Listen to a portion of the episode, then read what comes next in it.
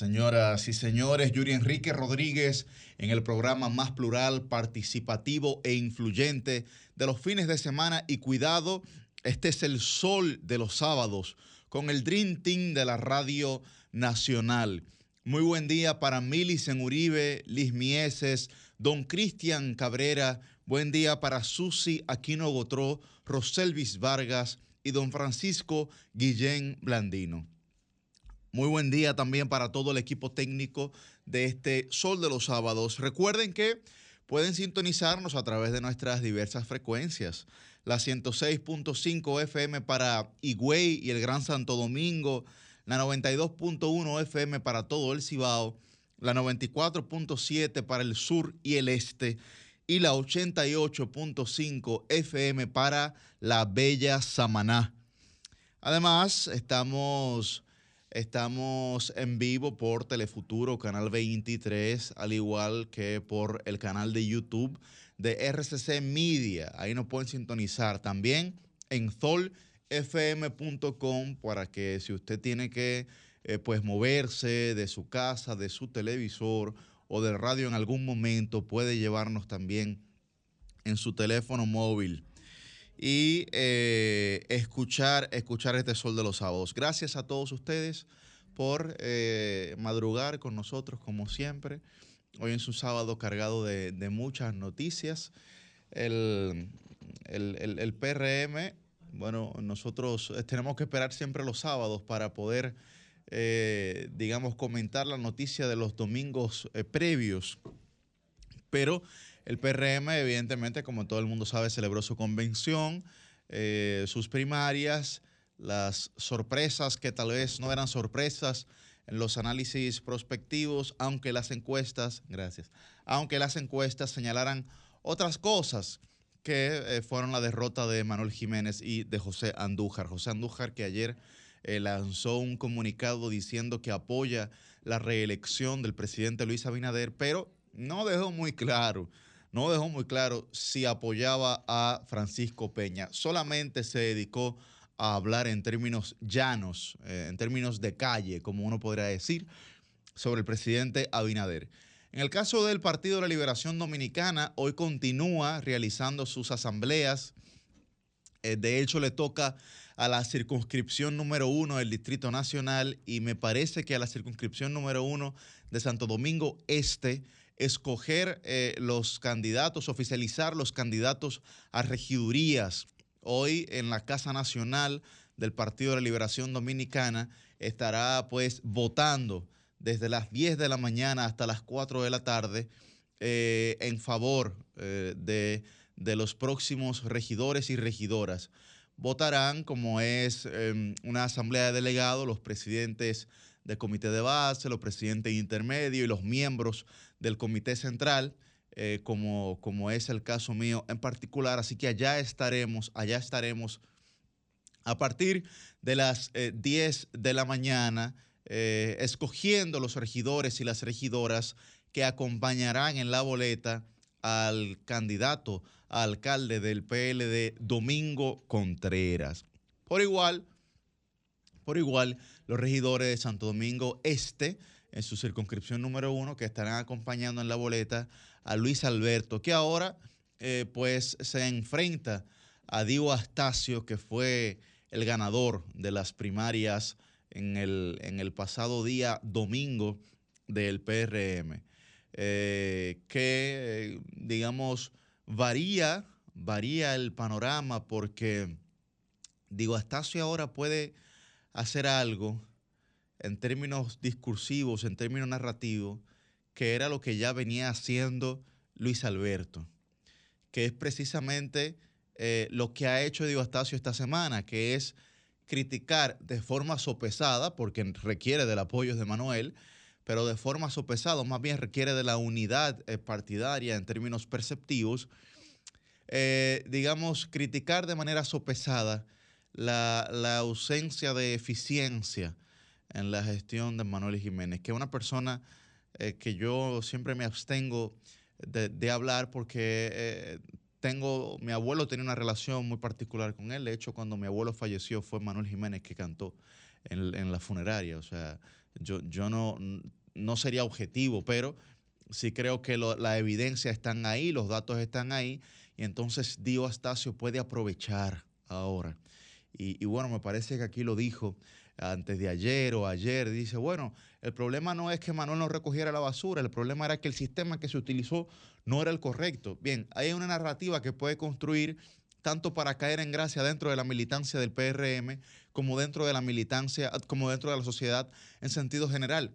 Discurso, eh, línea narrativa que ya eh, evidentemente venía explotando Luis Alberto, que tiene que, que tiene que tomar esto, tiene que tomar esto en cuenta, porque eh, si, ya, si ya Dio arrancó la primera semana, digamos, sugiriendo estos temas, quiere decir que de cara a febrero, que es una campaña eh, relativamente corta, relativamente corta, quiere decir que explotará también en mayor medida esa, esa línea discursiva, porque evidentemente si usted rechaza a un candidato, que en este caso el rechazo fue a Manuel Jiménez, es porque hay eh, profundas deficiencias o malquerencias también. Es cierto, y escuchaba el comentario de, Jonathan Liriano, claro, para que Manuel quedara en un cuarto lugar, ahí eh, tuvo que haber, eh, por, por lógica, quienes estamos en política y quienes conocemos la política, sabemos lo que se da en ese tipo de situaciones y no digo que tal vez que, Dio no ganaba, pero sí, digo que Manuel no quedaba colocando en una cuarta posición. Sin embargo, la actitud que Manuel ha tenido, aún habiendo quedando, quedando cuarto, imagínense si hubiese quedado de segundo. Claro, previendo esa situación, eh, eh, se, se, construye, digamos, en términos estructurales de cara a los procesos electorales, una mayoría en favor de uno y una mayoría, eh, digamos, en detrimento del otro. Y eso fue lo que ocurrió. Eso fue para mí, para mí. No digo que, tengo las pruebas ni tengo la verdad absoluta, pero creo que para mí eso fue lo que ocurrió. Ah, además, era para el PRM vital, vital eh, evitar que se generaran más conflictos y más eh, contradicciones entre la militancia de ese partido, que ya hoy es gobierno, con la eh, gestión de Manuel Jiménez. Yo digo, bueno, que ya hoy es gobierno porque en el 2020, como no lo era, requería de cualquier actor, no estoy cualquierizando a nadie, pero lo que me refiero es que requería de, de actores más bien específicos, particulares, que aún no estuviesen en consonancia con su militancia, los requerían para poder, eh, digamos, acceder a posiciones selectivas, como fue el caso de Santo Domingo Este y como fue el caso de Santo Domingo Oeste. Ambos actores eh, venían de otras fuerzas políticas, ¿no? En coincidencia del PLD ambos. Entonces, claro, ahí para usted llegar se requiere eh, hacer lo que se tenga que hacer.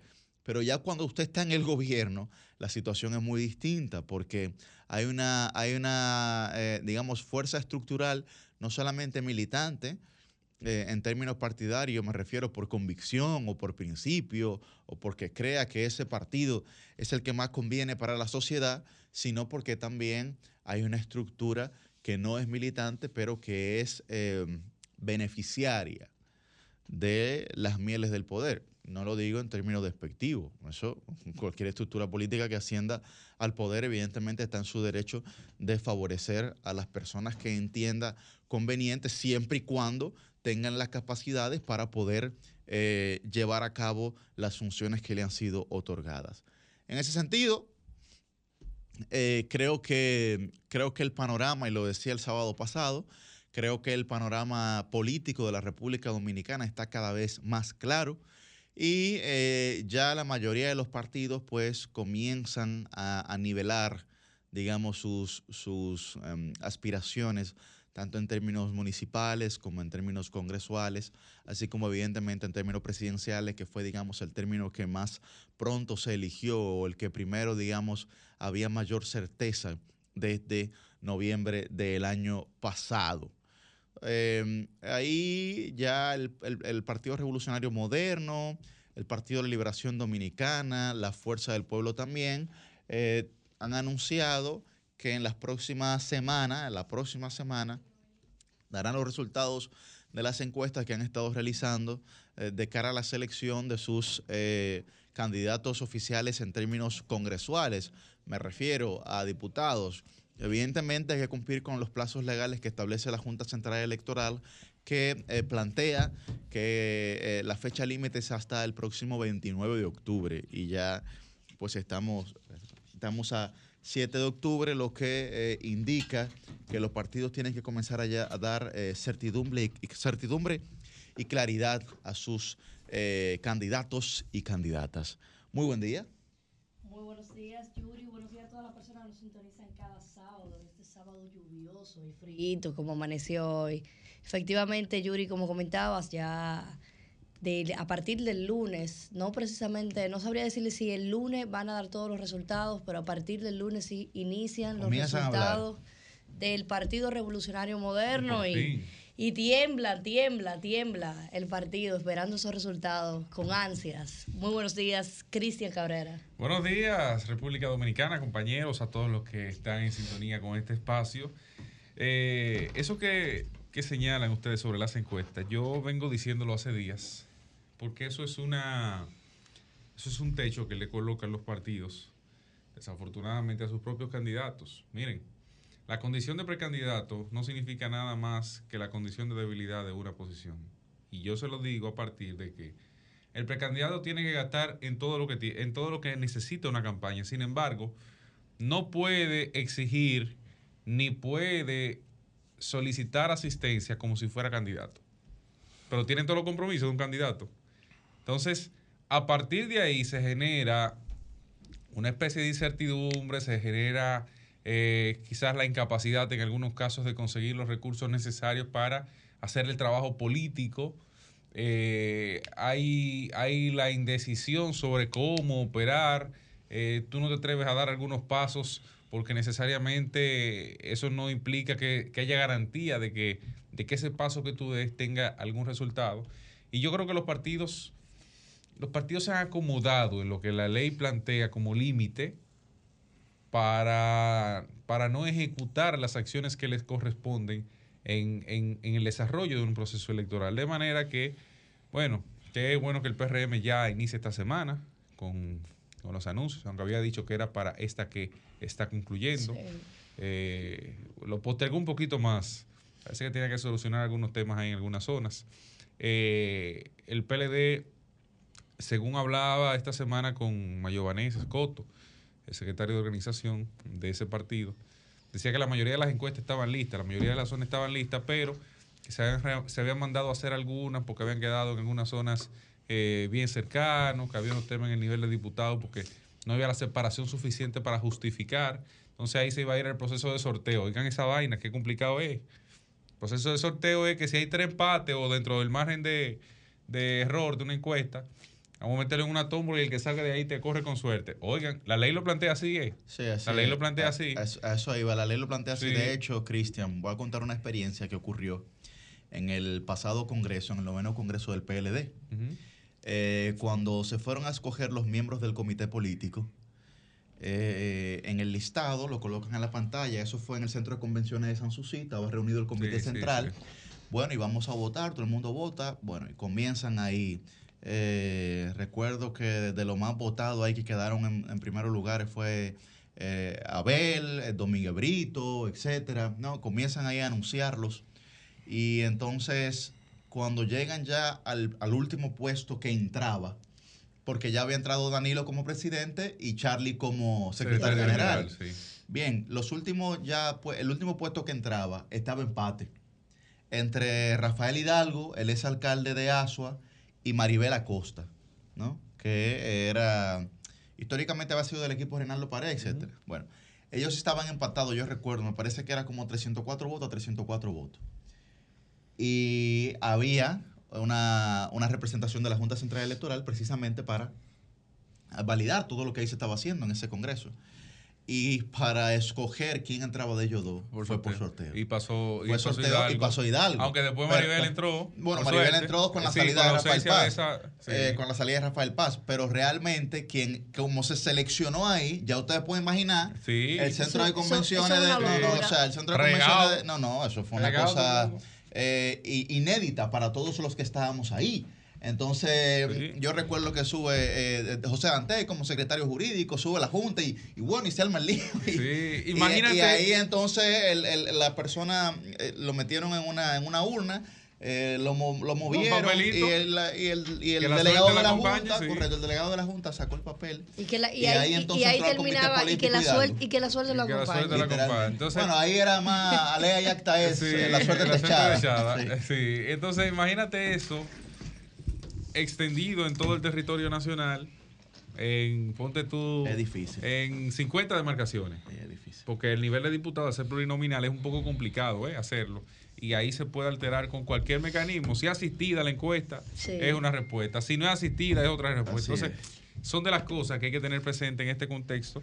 La Fuerza del Pueblo eh, creo que está en igual condición, de rehaciendo algunas encuestas. Eh, me imagino que ya ha medido en muchas zonas del país. Pero yo creo que los partidos tienen que ponerse la pila.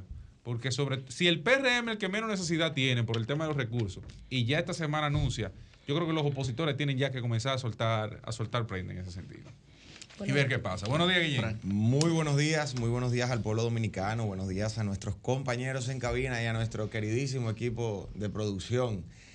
Buenos días a todos. Señores, hoy es un sábado lluvioso. Hoy el día está para empezar con uno de los álbumes de Andrés Cepeda. El día está entre romántico y chulo. Así que vamos a tratar, sí, vamos a tratar de llevar estas noticias. Sí, hombre, hay que ponerle un poco de cariño a las cosas y yo creo que hoy es un día bonito para, para poner una musiquita agradable y uno hacer aquello que le toca o aquello que uno quiere. Come chocolate con pan, por ejemplo. Eso es una opción. Mira, Andrés Cepeda con un chocolate con pan puede funcionar muy bien. Hacer el jengibre, ¿verdad? Saliendo de aquí. Pero bueno, ya enseriándonos un poco, señores. Eh, pues Volviendo con lo que con lo que Yuri relataba al principio del programa, creo que hay dos temas muy importantes en el ámbito político que debemos rescatar. Uno, como bien decía, es la celebración de las primarias, de las elecciones primarias para la elección de candidatos del Partido Revolucionario Moderno. Muchos análisis se han desprendido de, esta, de este evento electoral, en principio interno de la organización política oficialista, y hay algunas cuestiones que no han sido lo suficientemente abordadas y las dejo sin análisis solo para la reflexión. Es eh, sorprendente que de 1.026.047 votantes eh, PRMistas hayan, se haya producido una cantidad de votos en blanco tan alta como 41, más de 41.000 votos. ¿Qué lectura tendría que 41.000 PRMistas fueron a votar y votaron en blanco en el ámbito presidencial? Por igual, más de 15 mil PRMistas votaron por más de un precandidato presidencial, cosa que llevó a que se anularan sus votos. Entonces estamos hablando ya de que hay más de 55 mil votos de PRMistas que no fueron a elegir a ningún candidato presidencial o que eligieron más de uno en las boletas. Eso, como todo en política, tiene una lectura y sería importante verlo. Creo que también es importante ver cuál es el comportamiento que tendrá la militancia PRMista que fue a votar por los tres precandidatos presidenciales que no resultaron electos. Ya de ese 30% de PRMistas que fueron a votar, eh, que no votaron por, el actual por la repostulación del actual presidente Luis Abinader, estamos hablando de que hay aproximadamente 150 mil votos de 1.026.000 votos que no fueron al primer mandatario. Esto, digamos que tiene que llevar un análisis del PRM para ver cuáles son los retos que enfrentarán de cara a a las próximas elecciones con esa militancia del PRM que no votó por ellos. Un segundo aspecto tiene que ver con la alianza Rescate RD, la alianza que se está produciendo entre el Partido Fuerza del Pueblo, el Partido Revolucionario Dominicano y el Partido de la Liberación Dominicana. Estamos eh, ya presenciando una segunda ronda de conversaciones en, una, en esta nueva etapa que incluye nuevas senadurías, nuevas alcaldías y nuevas direcciones de distritos municipales hay que prestarle atención a este tema porque evidentemente la conformación, la consolidación de un bloque opositor de esta magnitud, pues deberá traer resultados importantes de cara a los próximos comicios electorales. Muy bien, Fran, antes de darle paso a nuestras compañeras, eh, saludar a Cirilo de los Santos, que es candidato a director del Distrito Municipal de La Victoria, que hoy también me señalaba que hoy también celebran su asamblea de delegados para elegir los vocales que le acompañarán en la boleta, como en otras demarcaciones eh, el PLD lo está haciendo a nivel nacional. Buen día, Milis. Buen día, Yuri Enrique Rodríguez. Buen día a todo ese pueblo dominicano, trabajador, digno, que madruga de lunes a sábados, porque los sábados lo hace de manera especial para entrar en sintonía con este, que es el programa más influyente de los fines de semana. Y cuidado, aprovechar para mandar un saludo muy especial a Pinky Pinky, resulta que es un ballet parking que me encontró el otro día en una actividad y dijo, Dios mío, yo estoy fijo con ese programa, lo veo todo, ese es uno de los que madruga muy temprano los sábados, que es su día libre, para entrar en sintonía con este espacio, de verdad que sí, se puso súper emocionado, súper contento, me dice que le encanta el programa, los análisis, los debates. bueno, mira, él se llama José, pero me dice que todo el mundo le conoce como Pinky, así que Pinky, un saludo para ti. Yo quiero poner sobre la mesa eh, otro temas. El tema, por ejemplo, del fraude en la cooperativa de Herrera. Señores, 2.500 mm. millones de pesos. Ah, yo tengo unos amigos ahí involucrados. 2.500 millones de pesos. ¿Qué me llama a mí la atención de este caso? Que eso era un rumor eh, conocido hacía mucho tiempo que se estaba manejando en la opinión pública que en esa cooperativa estaban pasando situaciones que eran irregulares y sin embargo, desde mi punto de vista, ustedes me corregirán, creo que las autoridades fueron muy tardías en actuar. Y es una lástima porque el tema de las economías, de las eh, cooperativas se corresponde a un modelo de economía solidaria, que yo creo que en una economía como la República Dominicana, donde lamentablemente hay eh, un alto porcentaje de personas que sobreviven en la informalidad, yo veo en el modelo de economía solidaria muchísimas oportunidades de tener acceso a capital en condiciones más favorables. Así deberá ser, porque sabemos que muchas de estas cooperativas, la verdad que no tienen, eh, las entidades financieras formales no tienen nada que, envidiarle, o tradicionales, mejor dicho, pero eh, creo que también hay el, el rol. Sobre todo ahí en la cooperativa, Milicen, hay muchos temas de acceso, sobre todo. Sí. Por ejemplo, hay cooperativas eh, históricas que está en un campo en el que no hay, digamos, eh, banca formal per se, como no la conoce, pero que en ese campo hay una serie de productores que son millonarios. Exactamente. que, son del campo, pero que son millonarios. Y tú, y tú dices, bueno, esto es de la gente que guarda el dinero debajo de la cama, ¿no? Que te, compra un vehículo de 2 millones de pesos con funda negra. Eh, pero que con dinero bien habido, ¿no? Entonces, digamos, hay un tema también de acceso de las propias cooperativas en ese, en ese sentido. Y el otro elemento eh, que yo también agregaría, es Yuri Enrique Rodríguez y compañeros y compañeras, es el tema de la supervisión. Señores, ¿para qué sirve el IDECOP en este país? Y no para qué sirve en este gobierno, para qué ha servido de manera tradicional, de manera histórica. ¿Cuál es el rol que está jugando? Porque eh, el que podamos tener casos como ese, insisto, un caso que era conocido, que se venía debatiendo en la opinión pública, aquí a Sol llamaban la gente reclamando, diciendo, miren, estoy solicitando mi dinero y no me lo devuelven. Y uno lo lamenta porque son gente que al final eso es lo único que tiene y eso significa la quiebra económica para muchísimas familias. Entonces, esa, esa política clientelar que de manera histórica ha venido viendo el IDECO simplemente como una institución, para eh, eh, pagar una cuota política que en un momento se generó sobre la base de un apoyo en el marco electoral, se atrae consecuencias como esta. Yo apuesto siempre, y te lo decía el, sábado pasado, a que el Estado Dominicano hay que fortalecerlo desde el punto de vista institucional y, por supuesto, bajo una lógica democrática. Yo no creo en estados que sean totalitarios ni que sean represivos, pero yo sí creo en un Estado que supervisa, porque ahí está la diferencia básica entre el Estado y el mercado. El mercado tiene una lógica distinta, unos intereses distintos.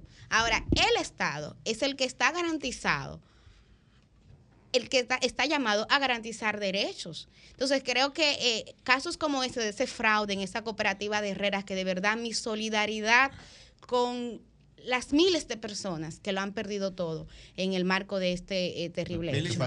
ahí es importante rescatar lo siguiente. Hay varios anteproyectos de ley de regulación de cooperativas que se han socializado, que no han prosperado en el Congreso. Habría que ver por qué. No podemos entrar en conjeturas en ese aspecto pero hay varios anteproyectos de ley que se han socializado que no han prosperado. Las operativas funcionan bajo una lógica de una suerte de autorregulación, entendiendo ese carácter solidario y ese carácter de autogestión que tienen. Sin embargo, ya muchas cooperativas funcionan con una estructura similar a la, una entidad, a la de una entidad de intermediación financiera. y desde el punto de vista de los ahorros que captan de las personas, ya el Estado Dominicano debería abocarse a eh, fortalecer un poco los mecanismos no solamente de supervisión y fiscalización, sino también de funcionamiento interno de las cooperativas. Ahí estoy completamente contigo, creo que es una deuda histórica que tenemos y que tenemos que atender, porque muchas veces las cooperativas le dan oportunidades de acceso al sistema financiero o a una especie de sistema financiero a personas que no tienen acceso a bancos regulares. Claro. Ustedes saben... Pero, eh, eh, para darle paso, que uno de esos proyectos de ley, por ejemplo, que señala Frank, habla inclusive de la creación de una superintendencia de cooperativas. Eh, estamos hablando realmente de, una regulación real. El tema es que eso como que nunca, y las cooperativas manejan mucho dinero. es un choque, es un choque de intereses, porque la cooperativa maneja mucho cuarto los bancos que son su contraparte económica manejan mucho dinero y hay una puja porque si dominas tú este espacio y tienes, digamos que cierto nivel de legalidad, pues entonces me, me absorbes lo que yo tengo construido hasta acá. Hay otros que dicen, no, no, no, pero es que eh, la, la configuración de una superintendencia eh, lo que va a hacer es destruir el negocio de la cooperativa, entonces va a favorecer a los bancos. lo, que, lo que, pasa, lo que pasa es, Cristian, que este, como ha señalado Fran, este es un negocio basado en la confianza. Claro. ¿Tú entiendes? Entonces, en sociedades como las nuestras, la confianza realmente no, no, no es una práctica común. Bien, entonces tú tienes cooperativas como por ejemplo la cooperativa de maestros. Ahora, ¿por qué nadie inventa ahí? Pues los maestros, si se te revelan los maestros a nivel nacional, hay un tema. ¿Tú entiendes? Hay un problema. Entonces son cooperativas que han tenido éxito, pero sobre todo por la gente que digamos, eh, ha estado dentro de esas cooperativas. Tomando como, como pie de lanza el, concepto de la confianza que tú señalas, hay que decir que hay algunas organizaciones eh, de, cooperativas que, que sí han funcionado, tú sabes, sí, claro, no, la mayoría de O sea, hay cooperativas que son instituciones no solamente en sus pueblos, sino en, en, algunas regiones del país por completo. Y miren, lo, lo que hemos ejercido el periodismo aquí, conocemos la implementación del concepto de proximidad cuando tú estás redactando una noticia, que uno de los elementos que hace que una noticia sea llamativa para una persona es que tú le des proximidad, o sea, que tú la ubiques en un sitio para que la gente de ahí o, que la gente cercana al tema se relacione. Y esto lo menciono porque de repente mucha gente no conoce a nadie que esté involucrada en este fraude de COP Herrera o de otras o no conoce a nadie que tenga ahorros en sus cooperativas, que esto le pueda generar una percepción de desconfianza.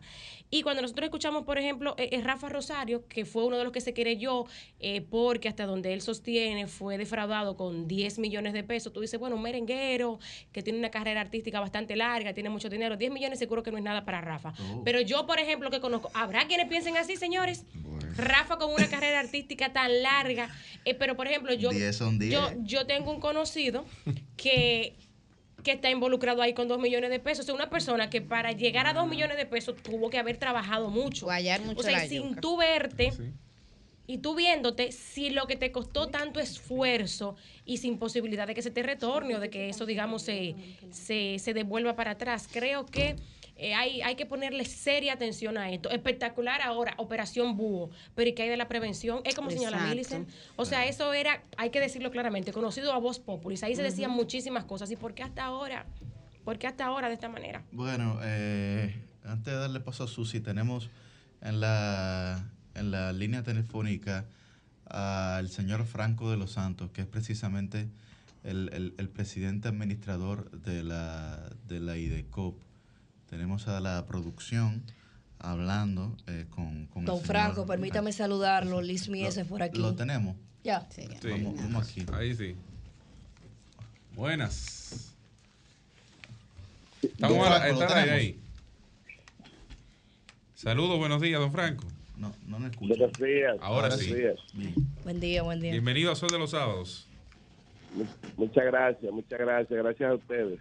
Don Franco, la situación de la que hablábamos, que es la cooperativa de Herrera, que digamos es lo que ha llamado la atención a este fraude de más de 2 mil millones de pesos, eh, ¿cuál es, eh, digamos, la situación en sentido particular que ustedes han podido observar?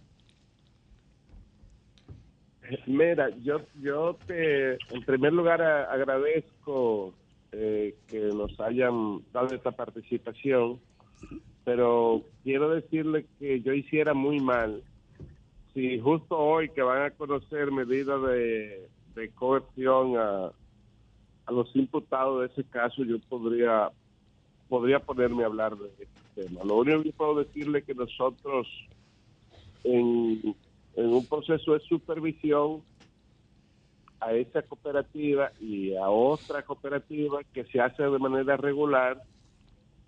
A esa cooperativa se le hicieron varias recomendaciones, 2021, 2022, y en el 2023, a principio, en, febrero, en febrero, comenzamos una, una, un acompañamiento especial con técnicos nuestros pero la situación era bastante delicada y entonces ya en mayo, 31 de mayo, se decidió la intervención de la cooperativa y el proceso de investigación de cuáles eran las la situación que tenía, lo que tuvimos que pasar al Ministerio Público y está pasando lo que ocurre en este momento. Eh, Franco Roselvis eh, Vargas de este lado, una preguntita ya sin referirnos específicamente a ese caso, si no quiere dar algún otro detalle. ¿Usted qué opina? Eh, ¿Debería o no haber algo parecido a una superintendencia de cooperativas en República Dominicana? Bueno, pero la, mira, yo lo que pienso es que debe haber una fortaleza, fortalecer más eh, la norma, la ley, porque hay dos leyes.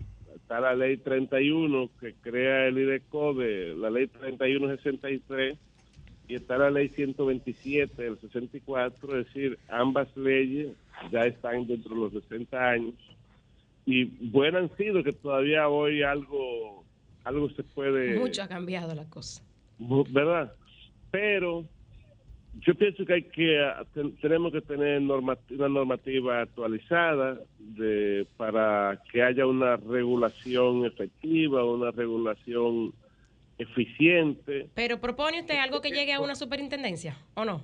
No, no, yo, oye, yo lo que propongo es que haya, porque las cooperativas son diferentes en el sentido de que las cooperativas no son bancos y, y, eso las las intendencias son eh, instituciones muy enfocadas única y exclusivamente en los temas de la, de la fiscalización, de la supervisión financiera. Las cooperativas son mucho más de ahí, tienen los temas de gobernanza, tienen los temas de educación, tienen los temas de, de participación de la gente en sentido general. Entonces, por eso insisto que no es el nombre lo que define, lo que va a definir es si tenemos una ley actualizada, si tenemos claros los procedimientos y sobre todo si la gente si la gente está en cooperativa bajo el sentido de para qué son las cooperativas, que las cooperativas no sean vistas como yo digo que es diferente a los bancos porque los bancos tienen un propósito claro, los bancos están hechos para ganar, las cooperativas están hechas para participar y desarrollar la comunidad. Franco, Milicen Uribe de este lado, muchísimas gracias por aceptar esta llamada del Sol de los Sábados. Mire, amén de lo que eh, pase eh, a partir de hoy en los tribunales, yo creo que de cara a la opinión pública es interesante que usted como servidor público pueda ayudarnos a entender este caso. Eh, ha hablado ya de que efectivamente hubo una etapa de supervisión previa, pero el Ministerio Público habla de falsificación de documentos públicos y privados, habla de asociación de malhechores, de robo de identidad. Entonces me pregunto, o sea, ¿qué pasó en esa supervisión que de manera regular y constante debió hacer el IDECOP que estos elementos no se identificaron y se enfrentaron antes? Yo le insisto, no me no es adecuado que yo entre en la profundidad de eso, por razones por razones obvias. Eh, eh, yo no puedo entrar en esos detalles. pero si más adelante yo sí podría decirle por dónde vino cada una de esas cosas, pero ahora no, no, no, es prudente. Señor Franco, el tema, el estatus actual para aquel ahorrante, aquel cooperativista que tiene sus recursos ahí, ¿Está funcionando con normalidad? ¿Hay algún tipo de acceso? ¿Hay algún mecanismo que se haya identificado para que la gente pueda acceder a sus recursos, pueda pagar sus compromisos si lo tiene? Eh, ¿Cuál es el estatus actual de la cooperativa hoy? Bueno, la cooperativa está intervenida, la está administrando obviamente una, una comisión interventora y la cooperativa está funcionando con ciertas limitaciones, eh, fundamentalmente para que la gente mantenga su, su, sus compromisos al día, sus préstamos al día y y para los retiros hay una, una limitación porque como saben no hay recursos. ¿Cuál es esa limitación? ¿De cuánto estamos hablando? Tú sabes que ese es un detalle porque eso cambia de acuerdo a cómo esté la situación, pero creo que hoy la gente está puede retirar no, yo te podría fallar. Iniciamos que la gente cuando no había nada, hablábamos que la gente podía retirar hasta 5 mil pesos diarios lo que tenía una cuenta de tanto. Eso es un detalle porque eso depende del, volumen que tenga la gente y de la y de la capacidad que tenga la cooperativa eh, cada semana, cada día.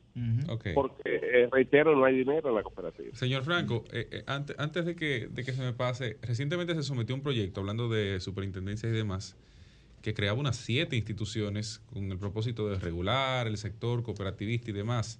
¿Usted ya se leyó ese proyecto? ¿Tiene conocimiento de, qué implica eso eh, y la visión? Porque en algún momento se entendía como que era un exceso la cantidad de instituciones que se crearían en esa dirección.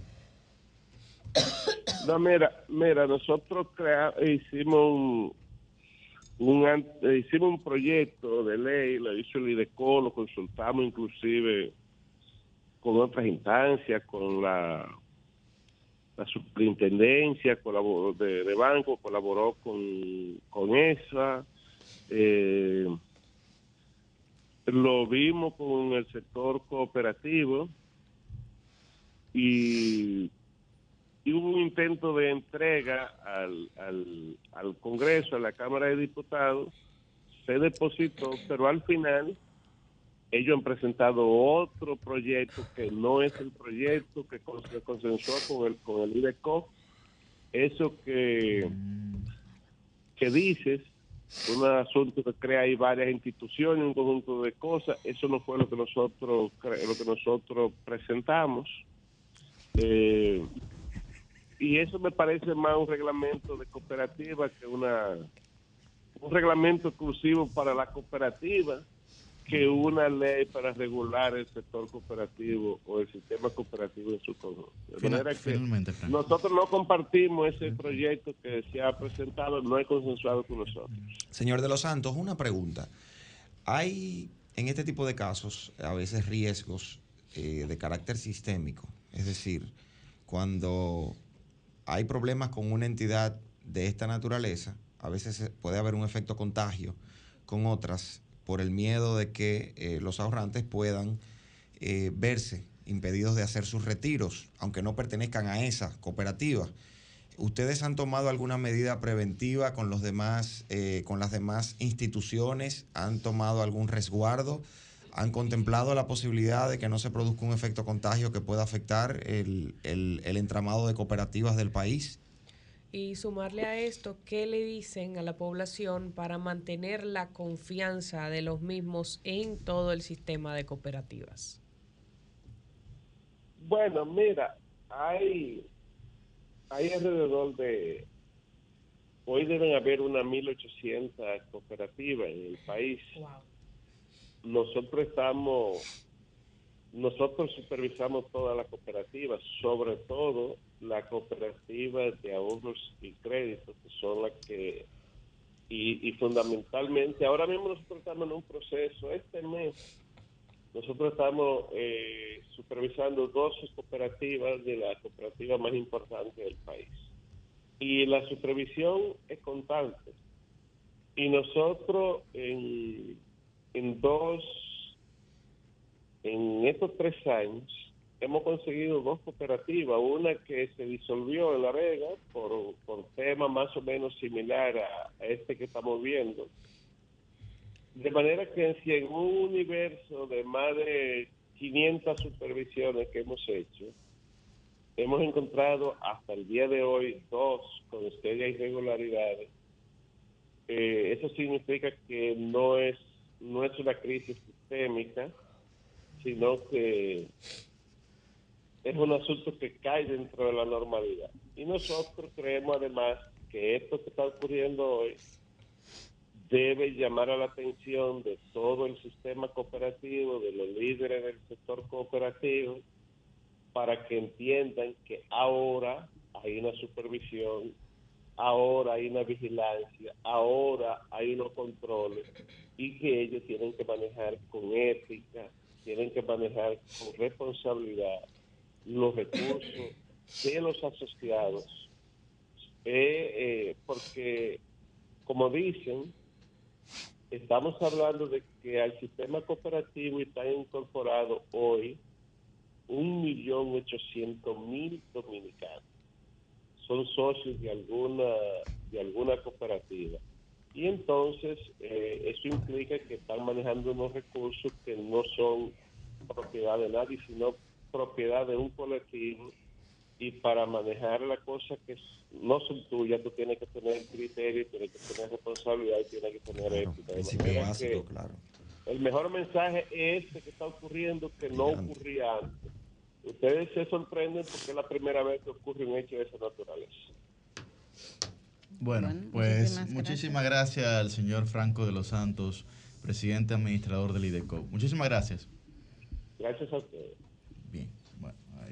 situación eh, especial. Chicos, sí, quisiera de inmediato abarcar o abordar el tema de los seis bebés que fueron encontrados en el cementerio Cristo Salvador, en la puerta prácticamente del cementerio, que tenían entre 24 y 40 semanas de nacidos, bebés encontrados muertos allí, eh, abandonados a la intemperie prácticamente y que fue un suceso eh, alarmante para todos nosotros como sociedad y que son cosas que no deben ocurrir. Un hecho que nos llamó mucho la atención y que parece que era una costumbre em, que aconteciera de ese modo. Como vimos todos en esta semana, eh, fue toda una cadena de sucesos desde el hospital eh, de la ciudad Juan Bosch, ellos fueron eh, estos cuerpecitos entregados a eh, la funeraria popular de la ciudad universitaria para que procedieran a la sepultura de los cuerpos y la funeraria procedió a pasar los cuerpos a la allá al, sepulturero del cementerio, le dicen otro nombre, Zacateclas, Zacateclas, un, nombre feísimo, rarísimo, pero realmente lo que se ve es un poco cuidado en esta cadena de mano en mano de manejo de estos eh, de estos cuerpos ya sin vida de estos pequeñitos seres humanos que lamentablemente ya no van a formar parte de una vida activa en sociedad porque perecieron. Allí debió haber un mejor manejo, debió haber un mejor cuidado. No quiero extenderme mucho porque va a ser el tema de mi comentario en el día de hoy, pero en esta cadena de responsabilidades entiendo que hubo falta de supervisión y falta de responsabilidad de cada una de las partes porque se iban sucediendo los, los eh, hechos y se iba cada quien lavando las manos. Yo te entrego a ti, yo te entrego a ti, yo te entrego a ti y ahí eh, a su suerte cada una de, de las cosas que se sigan pasando al respecto de estos cuerpecitos.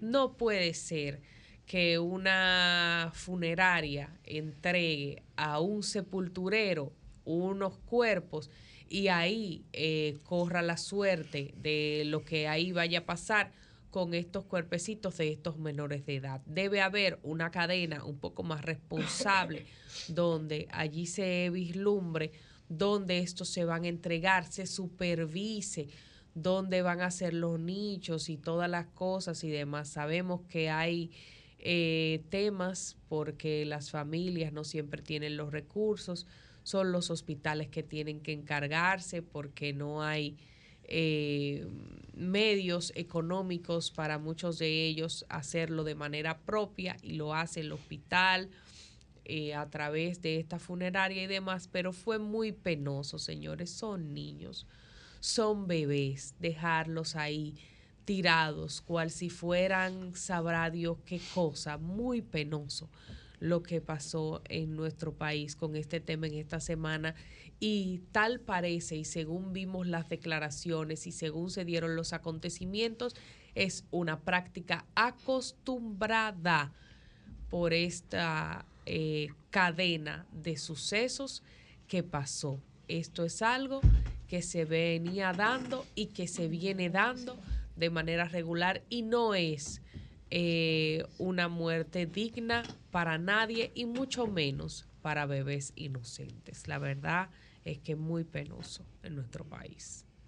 Bueno, yo eh, brevemente sobre ese tema, porque ya apunta la producción que nos vamos con las llamadas, pero yo siempre insisto en que en este ejercicio de opinión pública que hacemos aquí en Sol de los Sábados es bueno no quedarnos solamente con hechos aislados, sino tratar de hacer enfoques estructurales de temas que son claves para el desarrollo del país. Y en ese sentido, amén de, de la consternación que me parece extremadamente válida, amén del escándalo, creo que más que inmiscuirnos en detalles que a veces son inclusive de carácter morboso, eh, hay que ir a lo estructural. Y para mí aquí lo estructural apuntala en dos sentidos. Uno, el tema de que evidentemente no hay protocolos aquí ante esos casos. No hay protocolos y no hay supervisión. Y fíjense cómo la palabra supervisión ha sido constante mm. en los análisis de esta mañana, falta de supervisión. Pero por otro lado, creo que también este hecho sirve para llamar la atención sobre el tema de la mortalidad neonatal en República Dominicana. Ustedes saben que aquí en el país, en promedio, en los últimos años, las cifras apuntalan a casi 3.000 niños y niñas que mueren cada año solamente por esta causa. Yo veía las cifras actualizadas que eh, ofreció el Servicio Nacional de Salud, apuntala que a la fecha, en los primeros nueve meses del año, eh, ya van 1.511 niños y niñas que mueren antes de cumplir los 28 días de vida. Esas son las que se consideran muertes neonatales. Y creo que eh, lo más lamentable es, señores y señoras, que el 80% de esas muertes se pueden prevenir. Sí se pueden prevenir porque están muy asociadas a temas respiratorios, a temas de infecciones y a temas de la alimentación en las madres. Es decir, la malnutrición de las gestantes pues termina con niños y niñas que no están en capacidad de responder de manera afirmativa a la vida. Finalmente, el tema sanitario, el tema de la salud, que pasa por recursos, pasa porque se le invierta más, pero también pasa por un tema de gestión que en otro momento, porque ahora ya no hay tiempo, yo creo que vale la pena desarrollar aquí en Sol de los Sábados. Cambio fuera. Sol de los sábados, Sol de los sábados, Sol de los sábados, Vamos ahora con una ronda de llamadas. Eh, podemos. La la prudencia. Pero confírmalo, pero de la prudencia. fuera del aire, confírmalo o, o, niégalo. No, no, no. La primera llamada puede ser Alice Mieses. para que no dé premicia. Seguimos como. Comunícate 809-540-1065. 1-833-610-1065 desde los Estados Unidos. Sol 106.5, la más interactiva. Es el tuyo. Un momento. Buen día, su nombre y de dónde está el aire. Buenos días, buenos días. Adelante. ¿Cómo estamos? ¿Cómo están ustedes? Muy bien. Estamos respirando. Oye, está, eh, está, están, todos, están todos ustedes ahí, qué lindo se ven. Uy, sí. Felices. Oh, no, oye, oye lo que le voy a decir. Yo soy una persona que tengo que vender mi producto. Mi producto es que lo voy a decir. A ver. Oye, mañana el Partido de la Liberación Dominicana va a atender su congreso aquí en, en, eh, en, en el típico Las Palmas, donde está el comando de campaña a elegir los regidores y además en los alcaldes de los distritos municipales. Los alcaldes de los municipales son por independencia, contando con Bateyoyo, Colonia Mixta de Mella, Comunidades Vengan a Ver, El Limón, Boca de Cachón y, y Guayabá de Puerto Río. Así que mañana vamos, vamos a escoger los mejores que, nos- que nos lo van a representar a nivel municipal. Todos los delegados. ¿Usted delegado? ¿Usted vota? No, no, yo no voto, porque soy un vocero de, mi- de mi partido. Y será auspiciado directamente por los dirigentes políticos, incluyendo al senador Valentín Medrano, con una cartera dirigente a nivel de la provincia de Independencia. Yo le deseo a ustedes vida, suerte y salud y que el Partido de la Versión Mexicana sea más fortalecido hasta ahora como lo está haciendo. Buenos días para todos. Excelente, gracias, Inicio. Buen día, su nombre y de dónde está el aire. Buen día, mi gente. Yo soy Freddy de los Mameyes. Adelante, Freddy. Señores, en una sociedad que maneja pobreza como la nuestra, en un país que lo que maneja es pobreza, nosotros crecíamos en, el- en los periodos del presidente Fernández y en el periodo del PLD a un ritmo enorme y había demasiado deuda social acumulada. Imagínense ahora que este gobierno ha desbaratado todo, que estamos creciendo a un punto y la única urgencia de este gobierno es acabar a Leonel. No resuelve ningún problema acabar a Leonel invirtiendo millones, millones, millones. Y ni para dengue hay dinero. Bien, gracias, Freddy. Buen día, su nombre y de dónde está el aire. Sí, buen día, bendiciones al equipo. Gracias, adelante. Les saluda a Merán de aquí, de los Guaricanos. Dale, Merán. Un abrazo. Mira, yo escucho eh, personas a veces con problemas de, de, de agua. Sí. Problemas de agua que siempre han habido y, y realmente aquí hay un problema de, de conexión, de, de cambio de tubería de hace muchísimos años. Y este señor que está en la casa está haciendo un trabajo muy bueno y yo creo que hay que esperar que el tiempo eh, pueda seguir trabajando porque él lo está haciendo bien y yo creo que, que hay que tener paciencia y no hacer los reclamos a nivel político. Hace buenos días. Bien, de acuerdo, está su llamado. Buen día, su nombre y de dónde está el aire. Buena. Hola. Sí, ¿cómo está ese lindo equipo de jóvenes? Les Felices. habla la ingeniera Pion. Adelante, ingeniera. Sí, óyeme, lo que estaba diciendo Piantini con respecto a, a las boletas en blanco. Ajá. Dice, dice de la boleta en blanco. Piantini soy la- yo, yo soy Francisco Guillén, ingeniera, un placer. ¿Cómo es? Francisco Guillén, un placer. Piantini no, Guillén. Ah, sí. Es que son pomposos esos apellidos, blanco- No, no tengo cara de Piantini, no, y bolsillo menos. Bla- blandino, no, eh, blandino, eh, no piantini. Blandina, exacto. Ah, es blandino. Pero que- sí. pero que el dinero le pica cerca, ¿verdad? más o menos de lo mismo. Está ahí mismo, está ahí mismo eso. Ah, bueno. Y eres de la fuerza del pueblo, muy importante, bien inteligente. Gracias, Oye, mira cosa, de- dice Pichardo, eh, Manolo Pichardo, que de esas boletas, casi 42 mil boletas en blanco, la gran mayoría decían de que se dan.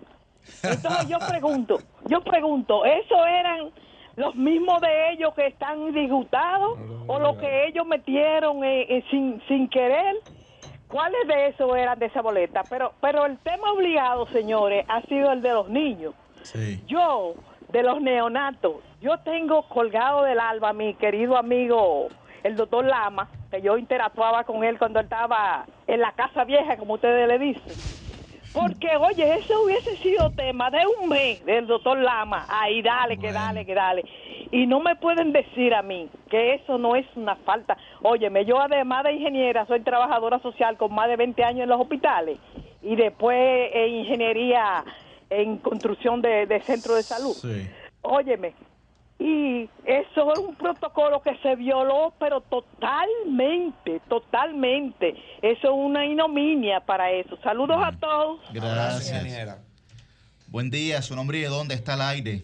Sí, buenos días, Romer de Santo Domingo Este. Dale, Romer. Eh, varias opiniones. Yo veo que como que se quiere desprestigiar la convención del PRM, señores. Eso, haciendo cálculos, esa convención fue exitosa, donde votan más de un millón de personas. Eso es un éxito, aunque quieran denostarlo. Entonces, no veo, eh, o sea, veo la, eh, no veo la necesidad para que se quiera denostar una convención. ¿Por qué los otros partidos no la hacen? Porque saben que no van a ir 300 mil personas. En cuanto al caso de Diego Astacio, sí. Diego Astacio no tiene competencia. ¿Por qué? Porque este país, siempre que llamo, digo, este país aprendió. Este país no soporta a los corruptos. De un lado, Julio Romero, que todo el mundo sabe su historial. Del otro lado, Luis Alberto, un evasor de impuestos, con un partido corrupto. No, no, no, pero eso no, eso no, acúsame, no, acúsame, acúsame, acúsame. No, no. tú tienes la muestra de que él es un evasor de impuestos te dice un partido corrupto, bien. Tú tienes la sentencia de eso. Porque casi no tampoco. Buen día, su nombre y de dónde está el aire. Sí, buen día. José de la feria. Adelante, José. Sí, mire, parece ser que la alcalde Carolina no está trabajando conjuntamente con el turismo en este país, porque en estos días observé un camión de basura, un camioncito de basura abierto totalmente, desparramando la basura en, en, en las calles. Sea, ¿cómo es que no se usa un camión especial para esa zona de la, de la zona colonial? Eso es denigrante ver esa situación. Toda esa basura empaquetada en un camión abierto. Eso no es posible. De acuerdo, gracias José. Finalmente, buen día, su nombre y de dónde está el aire. Hola, buenas, Dani González de Brooklyn, New York. Adelante, Brooklyn, dale. Eh, mira, eh, yo estaba analizando la convención del PRM. Eh, decía que Manuel Jiménez en, las encuestas, escúchalo bien, la misma encuesta que dan a Luis, en las encuestas estaba en primer lugar. Tenía unos tantos por ciento. Y miren lo que pasó, qué sorpresa se llevó Manuel en cuarto lugar. Así le va a pasar a Luis Abinader, que siga comprando periodistas y amañando encuestas. ¿Qué cree que el pueblo dominicano son tontos y pendejos? Con el estómago del pueblo no se juega y mucho menos con el estómago del pobre. ¿Usted cree que es justo que una sopita valga 10 pesos? Una libra de arroz 40. Yo vi una libra de batata, lo que nunca he visto, 40, 40 pesos. Nuestro país se lo está llevando el mismo puro diablo. Además también Luis Abinader y su grupo. Y los popis. Cambio fuera. Cambio fuera.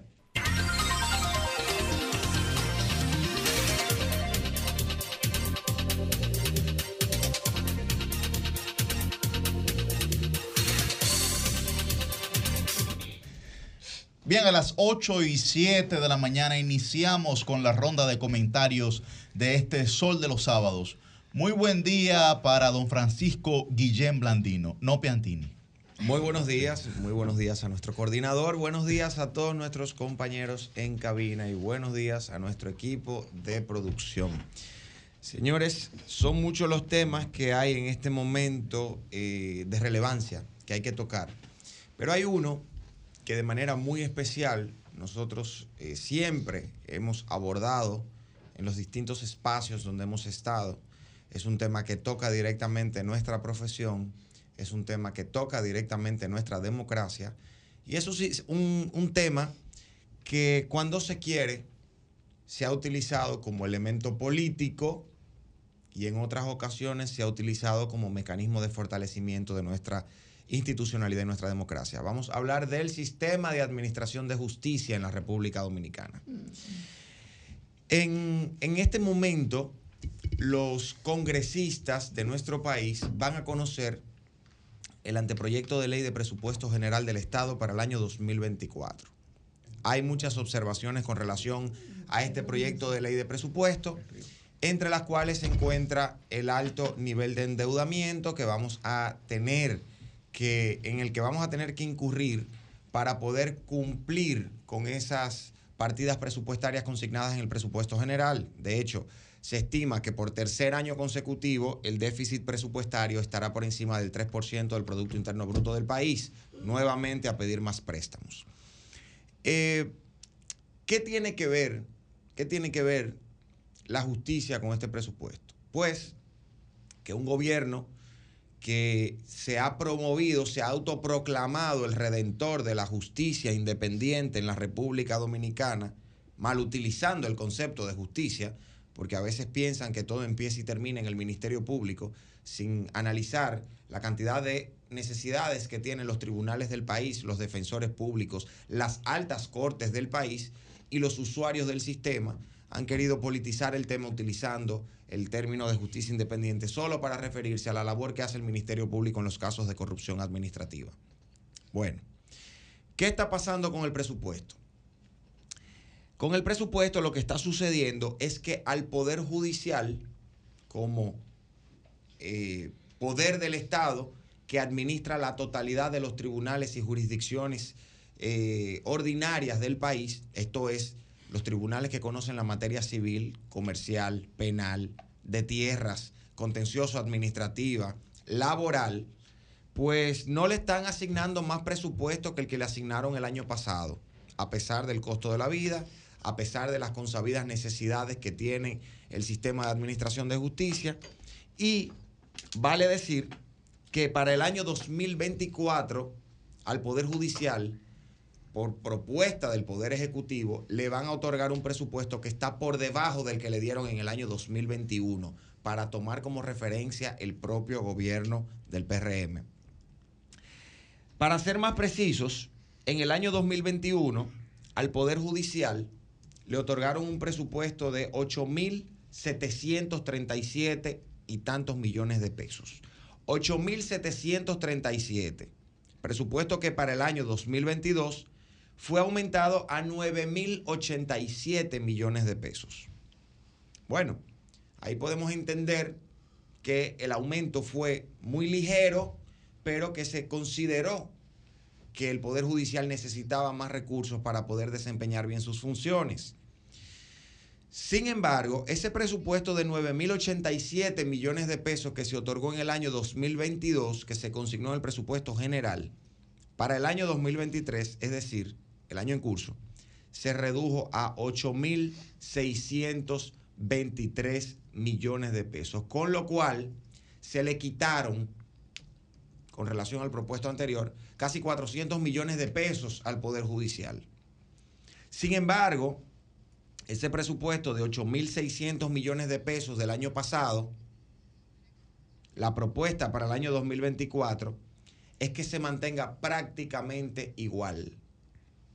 le aumentaron la suma risible de 37 mil pesos para el año completo. Uno ve eso y uno no sabe qué pensar. Entonces, cuando uno ve que se habla de justicia, cuando uno ve que se habla de fortalecimiento institucional, cuando uno ve que se habla de respeto a los derechos, a las garantías, a la dignidad de las personas desde el gobierno, pero cuando les toca materializar acciones concretas tendentes a mejorar las condiciones de trabajo de los jueces, de los fiscales, de los defensores públicos, a darle más herramientas para brindar un mejor servicio a la ciudadanía que necesita de los tribunales en un país que como cultura tiene el irrespeto a los derechos y el incumplimiento de la ley, uno se cuestiona qué tanto se atreve el gobierno a politizar el, el tema de la justicia. ¿Qué tan poca empatía tiene el presidente de la República y su gabinete con los jueces de la República Dominicana para aumentarle 37 mil pesos para el año que viene completo? Es decir, dejarle el presupuesto exactamente igual a todos los tribunales y jurisdicciones del país que dependen del Poder Judicial. La verdad es que yo estoy altamente preocupado por el abandono por parte del gobierno central como administrador de los recursos del Estado, por el abandono al Poder Judicial, al sistema de justicia y a los jueces del país. Me preocupa, porque todos en algún momento iremos o seremos llevados a un tribunal y todos merecemos que la justicia sea igualmente oportuna, eficaz, independiente y transparente frente a cualquier posición que nosotros asumamos en un tribunal. Una posición defensiva o una posición ofensiva. Cierro este comentario haciendo un llamado de atención sobre la importancia que tiene el Poder Judicial para la convivencia democrática de nuestro país. Sobre todo a propósito de que el presidente de la República convocó al Consejo Nacional de la Magistratura el próximo eh, martes 10 de octubre 10, corríjanme por favor, martes Sí, 10 así de octubre, sí, sí. martes 10 de octubre, para elegir a los cinco jueces que van a sustituir al presidente, al primer sustituto y al segundo sustituto de los magistrados jueces del Tribunal Constitucional Dominicano y a dos jueces más miembros.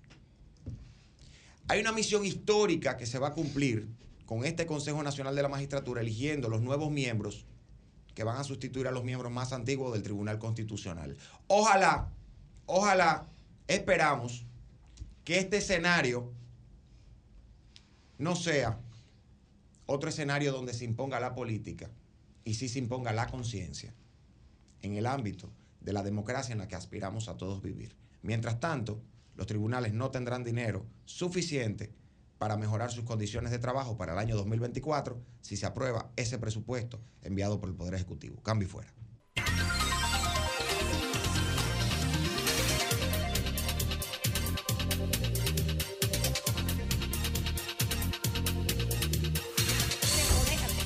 Bien, a las 8 y 16 de la mañana continuamos con la ronda de comentarios. Muy buen día para don Cristian Cabrera, el periodista joven. Buenos días, que tuvo un República el Dominicana. otro día, demostró, bueno, ahí no sé. Cristian, ¿qué fue? ¿Dónde- ¿Qué no vino hoy con el iPad, no vino hoy con el iPad, vino con el celular hoy nada Porque más. la gente que te sigue se, La gran se- pregunta, se ¿qué le pasó sorprendió. al iPad?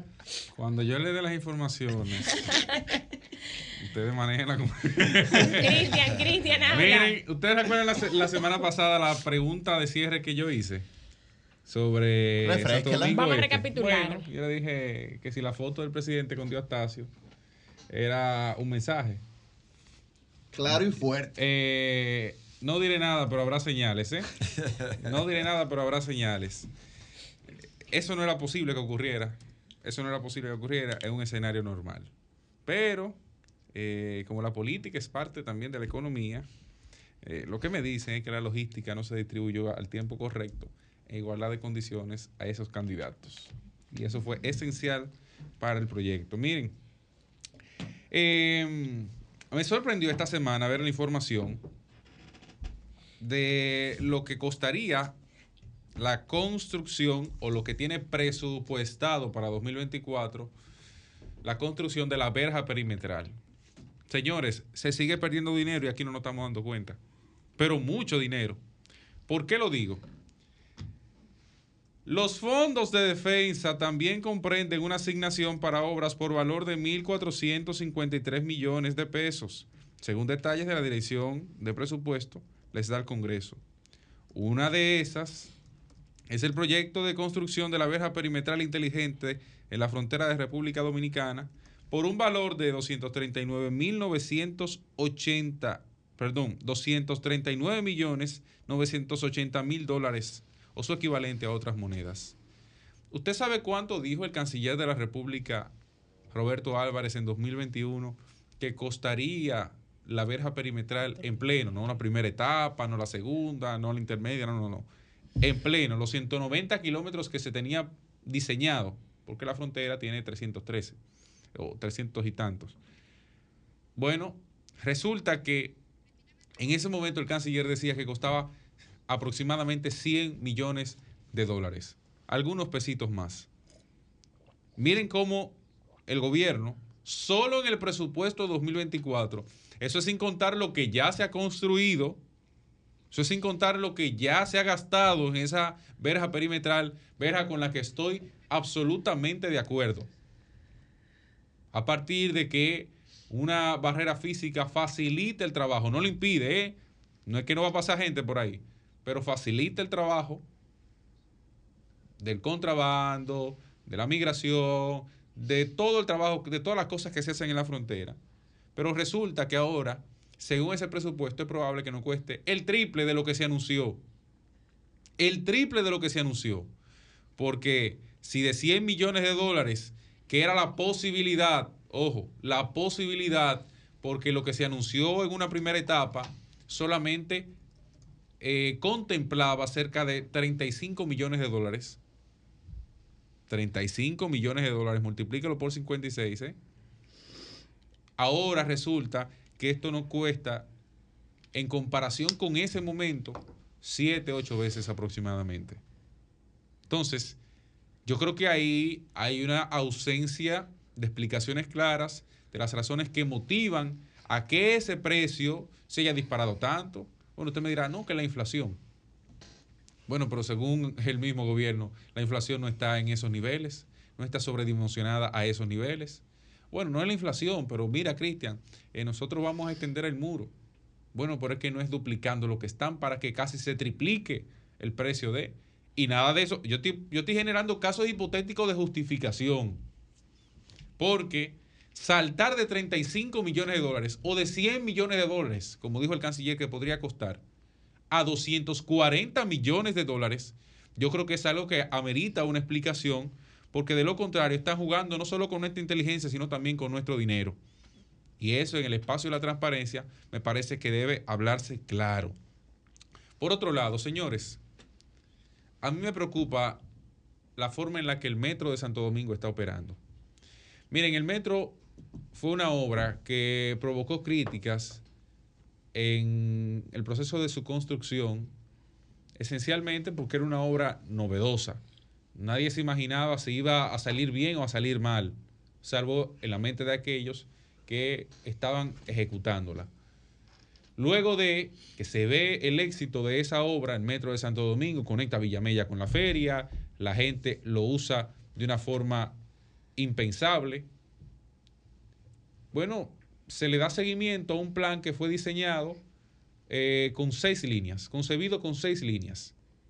Aunque ahora tuvo algunas variaciones, pero el proyecto original tenía seis líneas. Bueno, resulta que Danilo continúa con la línea 2. Perfecto. Conecta Santo Domingo Este con Santo Domingo, con, con el distrito, porque llegaba hasta el kilómetro 9. Y eh, también con Santo Domingo Norte por la interconexión de la propia vía. Ahora se expande a los Alcarrizos. Qué bueno. Señores, pero ojalá antes de la inauguración de los Alcarrizos no se, no se decacara el metro. Porque el ritmo que va solamente en el último mes y medio por incompetencias del director de la OPRED, Rafael Santos, eh, ha demostrado que ese señor no está en capacidad de dirigir esa institución. Accidente del metro, prevenible, que no es accidente, lo que se puede prevenir no es accidente. Y digo prevenible primero porque se saltaron los procesos de seguridad y segundo porque el señor que estaba conduciendo ese tren se había quemado en un examen en 2020. Ah, no, no, maneja, dale para allá, que eso no es problema. Días después, la situación de la apertura de una, de una compuerta que conduce al andén a las 7 y 20 de la mañana, cuando ese metro está que no le cabe un alma. Timbi. Ah, bueno, no, que eso fue, se saltó el protocolo de seguridad. Esta semana, en una de las estaciones del tren, cierran y bloquean la puerta. Caramba, yo creo que aquí hay que actuar con claridad en ese proceso. Porque de aquí a que se ven inaugurar el metro de Los Alcarrizos, el sistema integrado de transporte o cualquier otro proyecto, la línea 1 se va de cacará. Y nosotros no podemos permitir que una obra como esa, ya no hay ascensores, antes se podían montar eh, las personas en silla de ruedas, ya eso hoy no está operando. Y yo creo que nosotros debemos cuidar el metro de Santo Domingo, porque ya eso no es una obra de Leonel, de Danilo, de Luis o de Perencejo, de quien venga, no, no, no. Y eso es una obra que está en manos de la población dominicana y que en manos de esa población debe seguir sirviendo para tener un mecanismo efectivo de transporte, sobre todo cada día más difícil que se percibe trasladarse de un punto A a un punto B en una capital como la nuestra. Cuidemos el metro. Cambio fuera.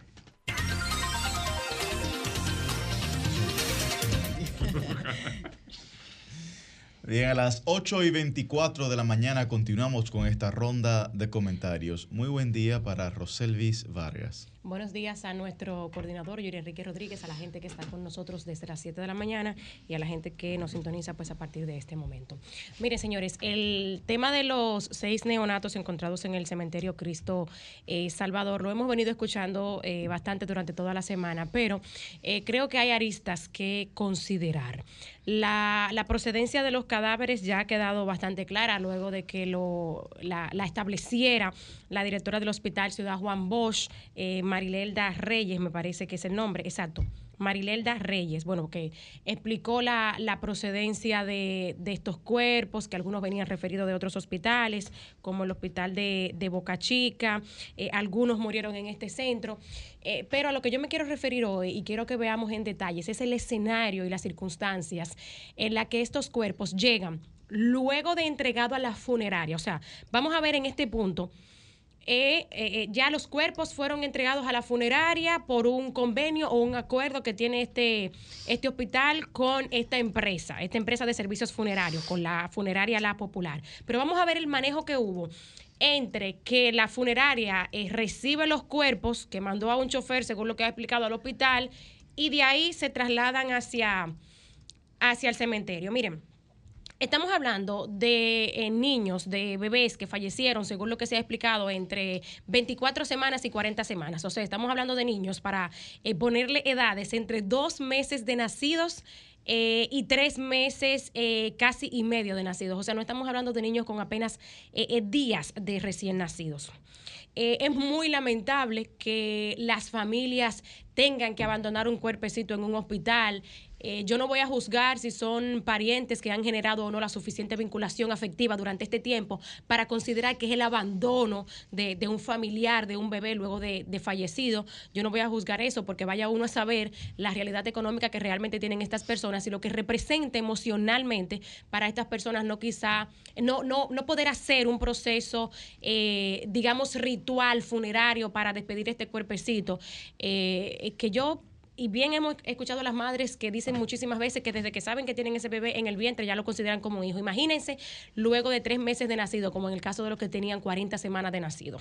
Yo no voy a jugar eso en este momento. Lo que sí quiero que veamos es cómo este chofer de la funeraria que recibe el cuerpo y lo que dice eh, Pascual Hilario, el sepulturero del cementerio, que ya finalmente pues se entregó en el Palacio de la Policía Nacional. Miren, dentro de la versión que él dio cuando eh, llegó él decía que a él se lo pusieron en una funda, que él estaba tomando y que el cementerio ya estaba cerrado porque ellos llegaron a las 5.30 de la tarde. Y que a las mismas 6 él los dejó ahí y se fue a buscar su carro y la batería. Por la manera en la que él habla, a mí me da la impresión de que no es la primera vez que algo así pasa. Yo creo que nosotros estamos teniendo esta conversación y ustedes me están escuchando a mí en este minuto referirme a esto, porque esos cuerpos fueron encontrados. Él dice luego, eh, eh, eh, ya cuando continuó hablando, dice que esto no había pasado antes porque siempre se hace el procedimiento, que se le entregan los certificados de defunción, etcétera. Pero a mí me da la impresión de que viendo escenarios hipotéticos, esto lo que pudo haber ocurrido es que como ya él se iba porque eran las seis de la tarde, porque yo lo que considero es que lo del lugar era que él ni siquiera los recibiera. O sea, que le diera la espalda al chofer, le dijeran son las seis de la tarde, tú no viniste con los certificados de defunción. Nosotros aquí en la pausa ahorita discutíamos precisamente si debíamos eh, contemplar certificados de defunción o aptas de defunción, que quizás son niños que eh, no salieron nunca del hospital, si nacieron prematuros o demás, o con alguna complicación al, al nacer se quedan ingresados durante estos primeros meses, o quién sabe si son niños que ya estaban en casa y luego fueron al hospital, probablemente algunos nunca salieron del hospital eh, y no tenían acta de nacimiento propiamente, pero sí un certificado de nacimiento. Y consecuentemente, como bien conversábamos nosotros aquí ahorita, debió habérsele producido un certificado de defunción.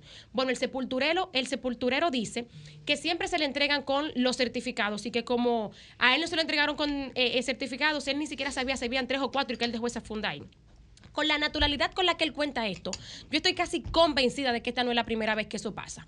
Que el escenario que ahí se debió haber dado por lo normal que parece ser esto, es que él dejara eso ahí y al día siguiente, por la hora que era, ya eran las 6 de la tarde cuando le entregaron los cadáveres, quizá al día siguiente, cuando llegara el personal de la funeraria con los certificados, pues él los, reportaba ante la autoridad competente de, ese cementerio o del ayuntamiento de Santo Domingo Este, a donde corresponde este cementerio. Entonces, yo creo que hay que ver.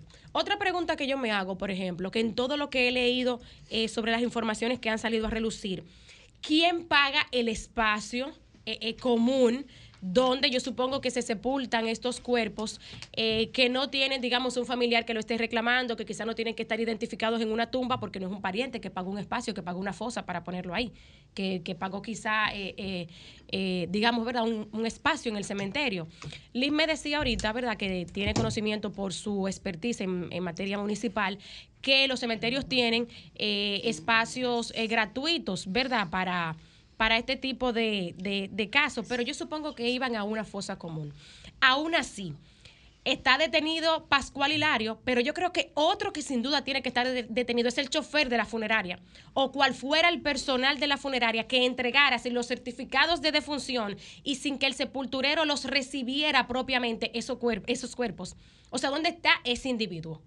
¿Dónde está ese individuo que también en esta cadena logística de, de, manejo de estos cuerpos tiene una responsabilidad? Eso hay que verlo. Y otro punto que no quiero dejar de mencionar es la responsabilidad, señores, que tienen los medios de comunicación y me voy eh, a referir, específicamente a los periódicos, a los periódicos digitales, que fueron los que en principio pues sacaron esto, ¿no? Por, por la premura del asunto y que son los que inmediatamente pues tienen acceso a subir a sus redes sociales y a sus portales eh, pues las imágenes y la información. Aquí nos olvidamos, pero yo espero que la Fiscalía no sea una que se olvide de esto, que aquí existe una ley sobre la protección, la intimidad y el honor de la imagen de las personas fallecidas. Aquí existe una ley, señores, que protege el honor y la imagen de las personas fallecidas y la intimidad familiar de los parientes de las personas fallecidas y accidentadas. Y usted dirá, bueno, Roselvis, esos cuerpos fueron abandonados, ahí no hay un familiar que reclame. Bueno, la propia ley establece que en el caso de que no haya eh, un pariente, ¿verdad? En el orden de, de prelación, de la persona fallecida o accidentada, el Ministerio Público debe tomar acción. Yo espero que la medida de coerción que va a solicitar el Ministerio Público, que aclaro, yo no creo que este señor deba ir a prisión preventiva. Yo lo que sí creo es que tiene que establecerse los hechos y asignar sanciones, pero no me parece que él tenga que estar recluido necesariamente. Hay que ver, no, que se aclare todo. Pero que dentro de lo que sostenga el Ministerio Público en este caso, argumente e incluya ahí la ley de protección, la ley 192-19 de protección a la imagen de las personas fallecidas. Yo particularmente, y lo he dicho en otras ocasiones aquí, nunca he visto el primer sometido por esta ley. O sea, aquí los periódicos, aquí los ciudadanos hacen lo que sea. Para mí fue tan eh, eh, frustrante ver esos cuerpecitos en esas fotografías en las redes sociales, que aunque algunos periódicos lo difuminaron un poco, la verdad es que aunque usted no lo crea, hay personas que tienen alta sensibilidad al ver este tipo de imágenes. Y no solamente por las personas que ven estas imágenes, lo que pueda provocar, que los medios deben ser respetuosos de eso, pero no porque yo me lo invente, sino porque está escrito en la legislación dominicana. No solamente por cómo lo recibe el usuario de redes sociales, que usted podrá decir, bueno, que, que, que, que bloquee ese periódico si esa persona no quiere ver esa imagen. No, no solamente por el usuario, sino por el respeto de la propia persona fallecida, que reitero, aunque no tenga familiares que reclamen ese derecho al honor, el Ministerio Público está en la obligación de defender la dignidad de las personas fallecidas, aún tengan tres o dos meses de nacidos.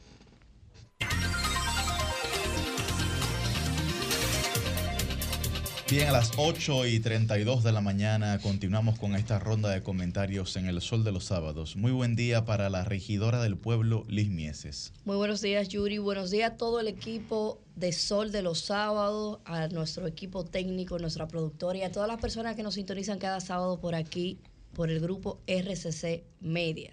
Señores, el pasado domingo el Partido Revolucionario Moderno realizó su selección no solamente presidencial, en unas primarias internas, sino que también a nivel municipal en diferentes demarcaciones de la República Dominicana, donde real y efectivamente fue una fiesta de la democracia, donde más de un millón de personas inscritas en un padrón completamente cerrado participaron de esta fiesta de la democracia, de estas elecciones internas del Partido Revolucionario Moderno, donde paradójicamente, sin sin ningún tipo de precedente, más de un millón de personas votaron. Yo quiero saludar no solamente al Partido Revolucionario Moderno, sino también a la Junta Central Electoral, quien dio un ejemplo de organización y de efectividad en las pasadas primarias del PRM, dando reflejo de lo que serán las próximas elecciones municipales que vienen en febrero del año 2024. Quiero felicitar a cada uno de los funcionarios de la Junta Central Electoral que participaron, yo que de manera muy directa, me tuve la oportunidad por primera vez. Tú, tú, claro. Porque recuerden que la última primaria había sido el proceso del PLD que fue muy cuestionado. Correctamente.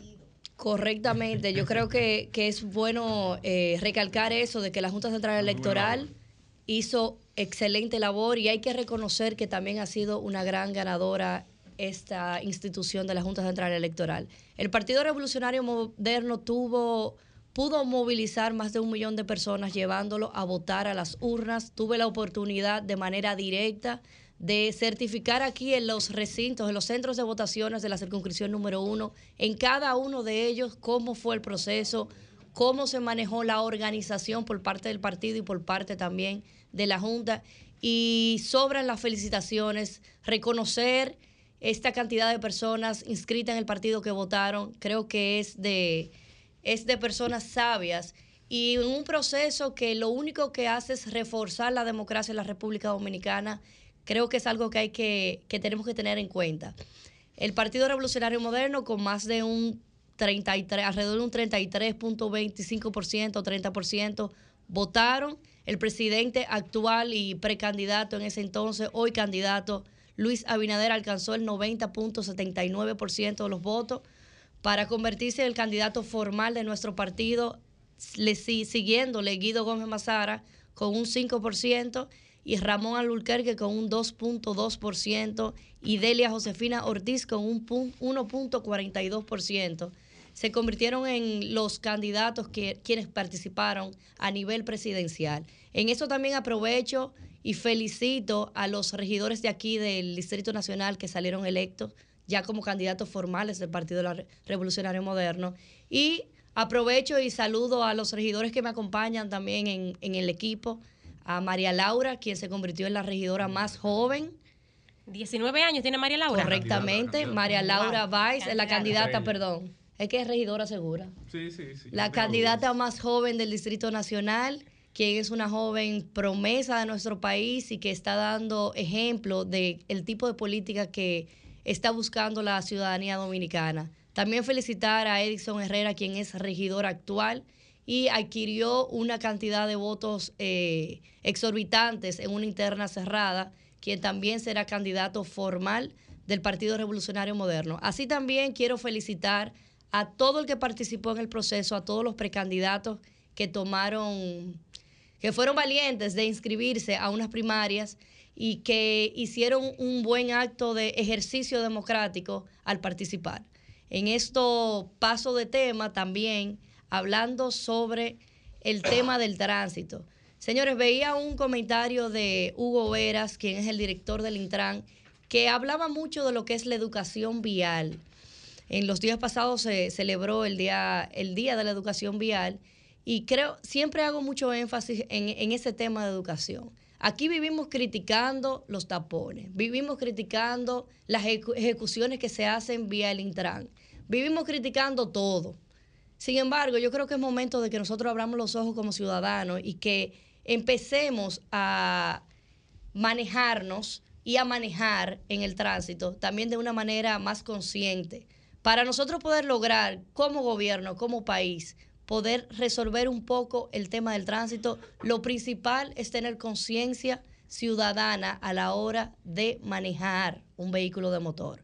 Porque somos tal cual que aquí nos cruzamos los semáforos, no pasamos de la línea, nos llevamos a todo lo que venga de por medio. Sin embargo, salimos del país y automáticamente es como si transformaran al, al, al, al ser humano y se convierten en personas que andan manejando, que parece que manejan en, en el aire, cumpliendo todas las leyes. Entonces, empecemos a tomar un poco de conciencia. Los invito a ver los artículos que ha sacado el director del Intran con referencia a la educación vial y que empecemos a aplicar un poquito de conciencia a la hora de manejar. Cambio fuera. sábados, sábados, los sábados, los sábados. A las 8 y 43 de la mañana estamos de vuelta con este Sol de los Sábados y continuamos con nuestra ronda de comentarios. Muy buen día para Susi Aquino Gotró, la versátil. La licenciada, la, la, la, la licenciada denunciando los males, males, licenciada, la, la, la Muchísimas gracias compañeros, feliz de estar aquí con todos ustedes que se levantan con nosotros para ver nuestros comentarios, escucharlos y participar en este espacio El Sol de los Sábados. Quiero referirme al caso de los seis bebés encontrados en la puerta del cementerio Cristo Salvador en Santo Domingo Este. Y este caso que ya lo hablábamos un poco al inicio del programa ha llenado de consternación a la sociedad dominicana. De acuerdo a un comunicado del Hospital Ciudad Juan Bosch, los seis neonatos, dos llegaron muertos al centro médico referido desde Boca Chica, otro de 36 semanas llegó desde el Centro Médico Integral Segundo en Santo Domingo Este y bueno, pues otros fueron de, llegados desde el Hospital de Guerra con diagnóstico de sepsis neonatal y así pues lo va describiendo la, la comunicación de ese hospital y se van detallando los eh, hallazgos de este caso.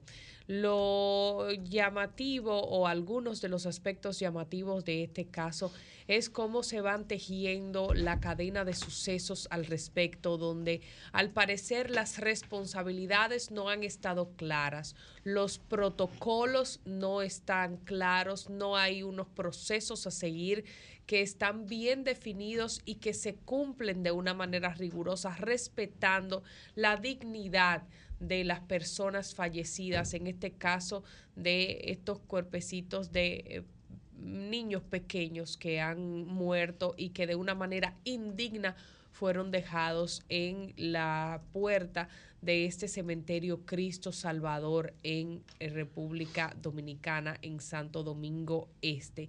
Estos fueron entregados por parte de este Hospital Ciudad Juan Bosch a la funeraria popular. La funeraria popular lo llevó allá al cementerio y fueron entregados al sepulturero, donde el sepulturero, pues al ya ser hora de cierre, él dejó abandonados estos cuerpos allí sin entregarle debidamente por parte de la funeraria actas de defunción ni demás y hacer ningún proceso eh, de una manera adecuada y abandonar estos cuerpos de una manera eh, poco digna, de una manera sin protocolos y de una manera totalmente inadecuada en este proceso.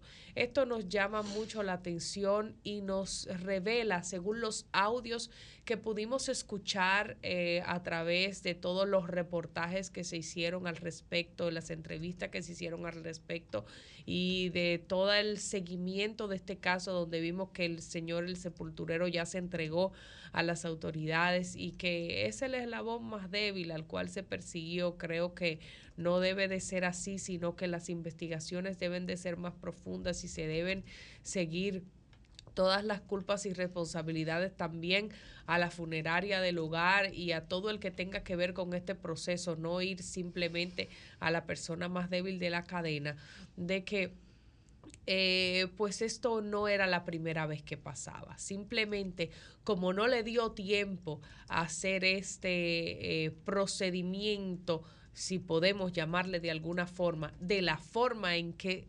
lamentablemente y chapuceramente se hiciera, entonces como se dejó eso suelto en banda en buen dominicano y se dejaron los cuerpecitos afuera, entonces nosotros nos enteramos.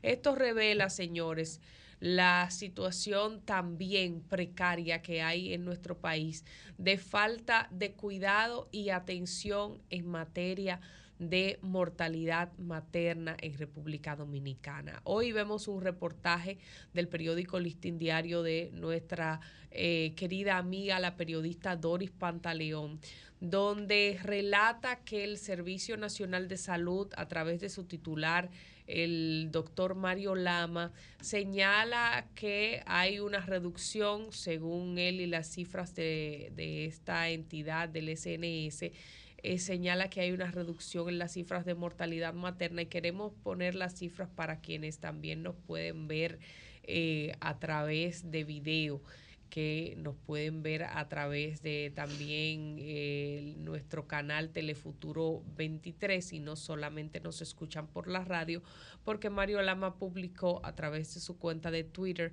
las cifras eh, de todos los años recientes en cuanto a materia de mortalidad materna y ahí vemos el cuadro. Él señala que eh, en cuanto a la semana epidemiológica 34 del 2019, se reportaron 727 muertes. En 2020 se notificaron 575 en 2021 subieron a 828 muertes y en 2022 alcanzaron 857, pero estas cifras se redujeron a 557 en este año 2023. Estas son las cifras de muertes neonatales tempranas, que son las ocurridas entre los primeros seis días de nacidos, de acuerdo al registro de la Dirección de Gestión de la Información del SNS y en cuanto a las que se registran de los primeros 7 a los 27 días de nacidos, el cuadro comparativo muestra que al 2019 se registraron 533 muertes, al 2020 449, al 2021 715, al 2022 654 fallecimientos y al 2023 se notificaron 443 muertes de neonatos. Los reportes de este año del Servicio Nacional de Salud indican que hasta el 26 de septiembre en los hospitales de la red pública se registraron 1.919 muertes neonatales y postneonatales, de las cuales 1.511 ocurrieron antes de 28 días de nacido, o sea, neonatales, y 408 ocurrieron entre los 28 y 364 días de nacidos antes de cumplir su primer año o infantiles. Para eh, hablar sobre este tema también en ese reportaje de la periodista Doris Pantaleón, la pediatra Luz Herrera, expresidenta de la Sociedad Dominicana de Pediatría, dijo que estas cifras son una vergüenza, que son alarmantes y que las tres principales causas de muertes de recién nacidos son síndrome de distrés respiratorios, infecciones y asfixia y que todas estas son prevenibles. Definitivamente hay que prestar atención a este tema en nuestro país. Estas muertes de estos infantes que se encontraron en este eh, cementerio son causas prevenibles, son causas de prestar atención. Si no se hubiesen muerto, pues eh, no hubiésemos tenido esta situación, obviamente, pero también revela que hay falta de protocolo cuando ocurren muertes, que las muertes no las vamos a poder nosotros evitar de manera total se pueden prevenir, se pueden reducir, pero eh, obviamente van a seguir ocurriendo muertes. Entonces, por eso queremos llamar la atención por estos casos para que nosotros podamos seguir teniendo una República Dominicana que le duelan sus niños, que le duelan sus infantes y que podamos seguir reduciendo estas cifras cada vez más. Y ya para finalizar, decir que esto, señores, tiene que parar porque también tenemos cifras alarmantes de la cual quiero referirme en otro comentario más adelante porque ya no tenemos tiempo de la cantidad de cifras que hay de embarazos en adolescentes, inclusive de las cifras que hay de embarazos en menores de hasta 15 años. Cambio y fuera.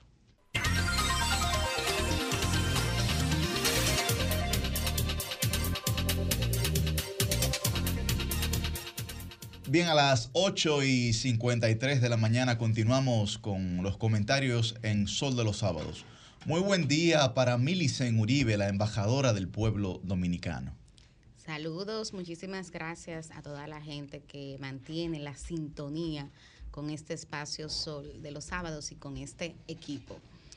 Miren, en la víspera de las primarias del Partido Revolucionario Moderno, yo dije que en esas urnas se iban a enfrentar la vieja política y la nueva política. Así lo afirmé aquí en Sol de los Sábados. Y los resultados no me dejan mentir. Yo creo que es extremadamente interesante analizar los perfiles de los ganadores y de los perdedores en ese proceso.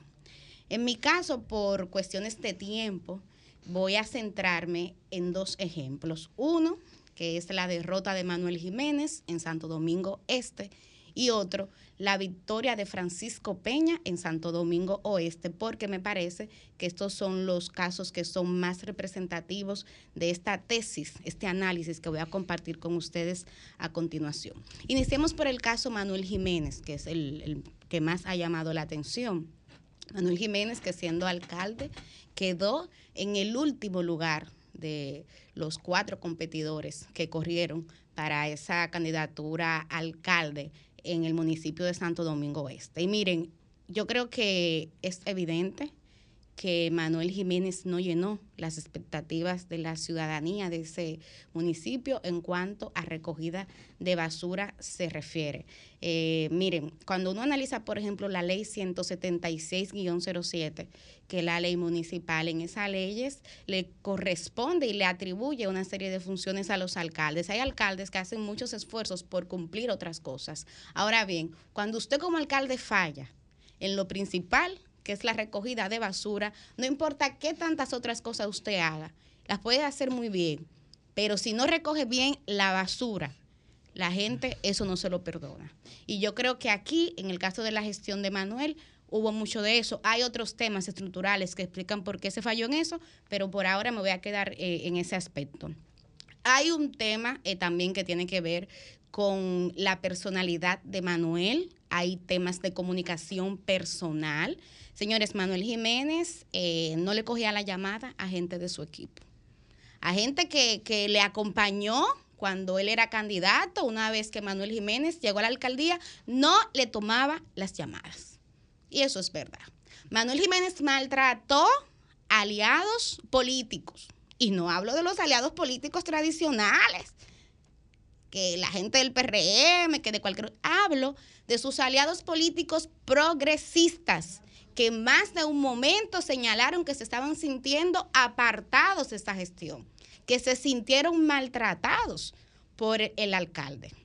Ahora bien, para mí es esto lo que explica el tema de la derrota de Manuel Jiménez. Claro que no. Claro que no. ¿Cuánta gente que es sangrú, que tiene temas de comunicación, no está en política y es exitosa?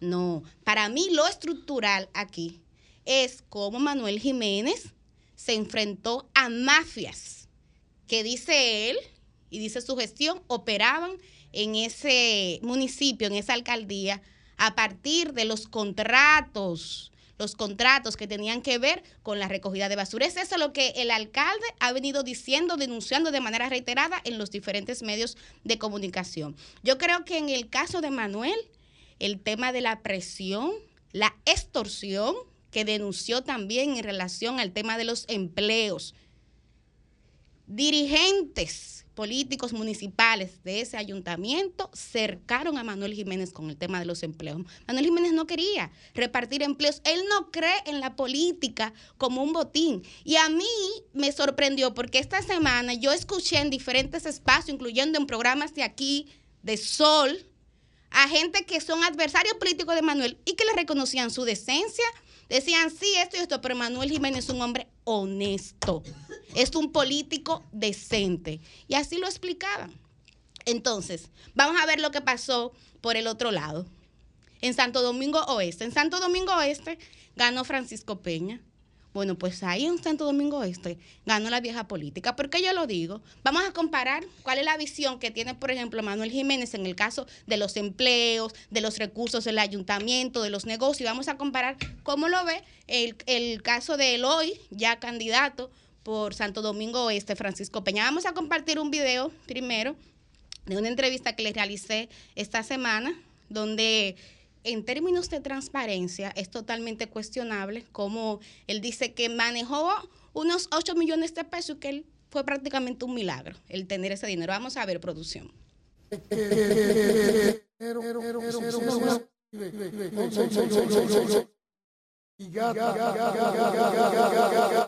técnico ahí, no lo vamos a poder usar.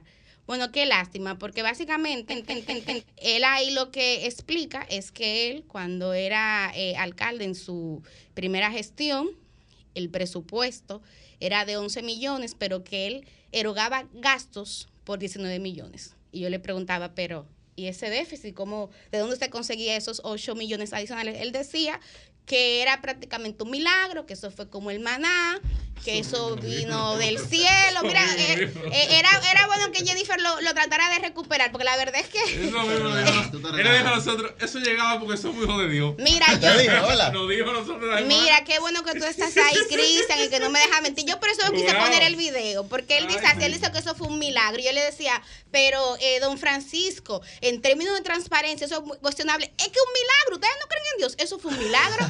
Yo conseguí ese dinero por obra y gracia de Dios. Y él no sabe explicar de dónde salieron esos recursos que ese ayuntamiento manejó de manera extraordinaria. Pero yo también le preguntaba el tema de, bueno, ¿y cuál entiende usted que es su factor de éxito? ¿Saben lo que él respondió? Bueno, es que yo, mira, yo hacía mañanita, yo ayudaba. Yo cuando Leonel ganó, que nos sacó del poder en el 2004, hubo una lista grandísima de compañeros, en ese entonces el PRD, que estaban todos en el ayuntamiento, oigan esto, y que perdieron sus trabajos. Y a mí un rayo de luz me iluminó. Me iluminó y me dijo, eh, Francisco, busca el empleo a toda esa gente, que esos son los compañeros. Y así yo lo hice. Y yo le conseguí empleo a toda esa gente. Yo le decía, bueno, pero en términos de transparencia, mire, eso es una cultura clientelar, es un asistencialismo. A mí no me importa, el presupuesto es un papel, lo que hay es que resolver. Entonces, miren, esa es la vieja política. Esa es la vieja política, una política que no cree en la transparencia, que no cree en el cumplimiento de la ley, que no cree en la rendición de cuentas. Y eso fue lo que ganó en Santo Domingo Oeste y eso fue parte de lo que se rechazó en Santo Domingo Este. Yo también entrevisté a Dios Astacio y yo le pregunté dos... Adiós. ¿Perdón? Adiós Astacio. Sí, adiós Astacio. Y yo le preguntaba, mire, eh, ¿cómo usted va a manejar el tema de la recogida de basura? ¿Usted descarta o, tendría también la misma posición de Manuel con el tema de los contratos. Y él explicaba, él dijo, mira, eh, yo estoy abierto a ver um, el tema de los empleos. Mire, los empleados los compañeros, bueno, que imagínate de una gente que trabajó contigo, ¿cómo tú lo vas a dejar sin empleo? Uno le busca la vuelta. O sea, de modo que no descarto ni una cosa ni la otra. Entonces, yo quiero cerrar este comentario señalando que eso que pasó en estos municipios tiene muchísimas lesiones políticas pero también nos deja algunas tareas. En el caso, por ejemplo, del sector progresista, de donde viene eh, Manuel Jiménez, yo tengo meses aquí en Sol de los Sábados diciendo que tienen que hacer la tarea. Y la tarea pasa por fajarse a crear estructuras que sean realmente progresistas, que le permita tener, primero convencer a la gente, luego llegar a las posiciones, pero también que le permita tener músculos para cuando tengan que sentarse a negociar con estructuras tradicionales, el PRM se está sirviendo con la cuchara grande. ¿Por qué? Porque por un ladito tiene a Manuel Jiménez. Por otro ladito tiene a Guillermo Moreno. Por otro lado tiene a Minú. Ahora, ¿qué diferente sería si tuvieran la fortaleza como bloque de sentarse a negociar? Entonces, hay que hacer la tarea, compañeros y compañeras. Y por último, producción a la ciudadanía, también nos queda tarea Señores, hay que hacer un esfuerzo aquí. Aquí la sociedad, mira, aquí no fue Noruega ni fue Suecia, fue República Dominicana que demostró en el 2020 que quería decencia en la política. Pero no podemos descansar porque esto no se ha acabado aquí. Yo creo que de cara a las próximas elecciones hay que coger esa boleta y buscar la buena y la nueva política en cualquier castilla que esté. Eso es un proceso que no depende de un partido. No depende de un partido. No es verdad que aquí hay un partido bueno y un partido malo. Eso no es verdad. En cualquier lugar se cuecen habas.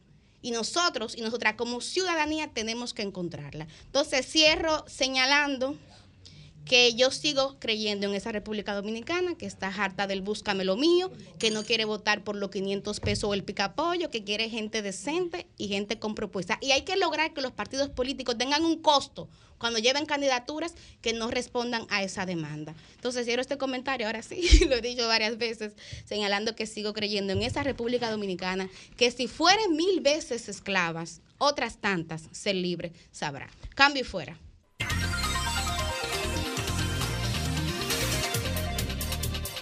9 y 3 minutos de la mañana y es el momento de escuchar el comentario del casi electo candidato a diputado del Partido de Liberación Dominicana. Está fajado el hombre, Cristian. Sí, por supuesto, por supuesto. Y titán de la juventud, Yuri Enrique Rodríguez. gracias, don Cristian. Gracias a toda la gente que nos sintoniza. Antes de iniciar el comentario, quiero extender mis más sinceras condolencias a don Miguel Feris y a toda su familia, Miguelina, Gira. Feris por el fallecimiento de su madre, Dafne eh, Chalas eh, Brugal de Feris, eh, cariñosamente conocida como Doña Nani. Pues miren, dos temas fundamentales. Primero, hablar sobre lo que ocurrió el pasado domingo en la convención del PRM. Aquí se ha dicho mucho de que ha sido histórico, sin precedentes, etcétera. Pero bueno, la historia está ahí y siempre es importante destacar lo positivo de las cosas sin entrar en comparaciones estériles, porque luego lo que usted hace es denostar su propio proceso. Y he escuchado a muchos comunicadores hablar de, eh, sobre todo, la cantidad de electores que participó en esas, en esas primarias. Y miren, no mencionaré la del año 2019 del PLD porque sabemos que fue una eh, situación, una coyuntura especial en donde aproximadamente 2 millones de personas acudieron y además eran abiertas, es cierto. Ahora bien, en el año 2011, cuando el expresidente Danilo Medina fue electo como candidato oficial por el Partido de la Liberación Dominicana, en esa ocasión eh, votaron 1.063.617 PLDistas, lo que representaba para la época un 47.23% del padrón electoral de ese partido. En el, en el caso que les menciono, Danilo alcanzó eh, un triunfo con 907 mil 15 eh, votos, que lo que representaba, digamos, un 88% de, em, del porcentaje frente a José Tomás Pérez, Francisco Domínguez Brito y Radamés Segura. Por lo que eh, yo menciono eso, porque igual eh, ahí se tomaban, se tomaban decisiones de otra índole también, ¿no? Como si permanecían eh, las autoridades partidarias de forma ratificada por cinco años más, etcétera. Pero tomo eso como referencia porque siempre es importante leer la historia para no confundir a la gente.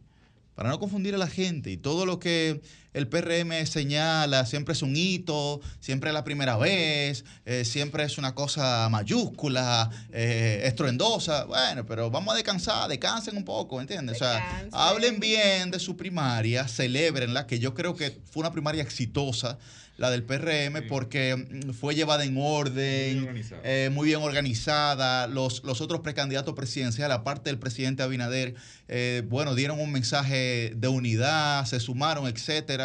A pesar, amén, de lo que haya ocurrido en Santo Domingo Este y Santo Domingo Oeste, fue organizada y la Junta también, como señalaba Cristian, fue tuvo un rol preponderante, por lo que celebren, celebren, eh, digamos, esa, ese triunfo frente a la sociedad dominicana pero no entren en comparaciones que hay que lo dañan.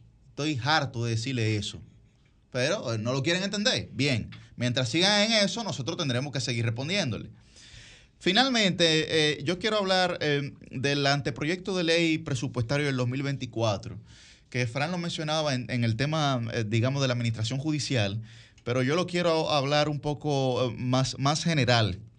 Y, este proyecto presupuestario pudiera ser una amenaza económica para la República Dominicana. ¿Por qué? Y yo creo que en el Congreso eso tiene que comenzar a discutirse y los legisladores tienen que comenzar a, llevar la voz cantante con este tema. Miren, nosotros tenemos un presupuesto para el 24 de 1.572.986 millones, eh, etcétera, de pesos. Ahora bien, tenemos un déficit, un, un déficit de 344 billones 980 mil pesos. Entonces, el escenario económico se plantea alarmante y vamos a ir viendo algunas cifras, señores, para que la gente, la gente entienda. Miren, en términos de inversión pública, lo que la, actual gestión del PRM señala es que hay un presupuesto asignado solamente de un 13.51% eh, de los, ingresos eh, corrientes para infraestructura. Esa es una de las cifras más bajas que ha tenido históricamente la República Dominicana. ¿Y por qué eso es importante? Oh, porque solamente a través de la inversión pública, de los porcentajes de inversión pública, se genera eh, dinamización de la economía. Señores, eso es básico. Pero miren, el 18.6% de los ingresos eh, corrientes, ¿ustedes saben a qué van a estar eh, destinados en el próximo, en el próximo presupuesto? A nómina y a gasto diario. Por encima de los, de los porcentajes de inversión pública. Eso es una locura.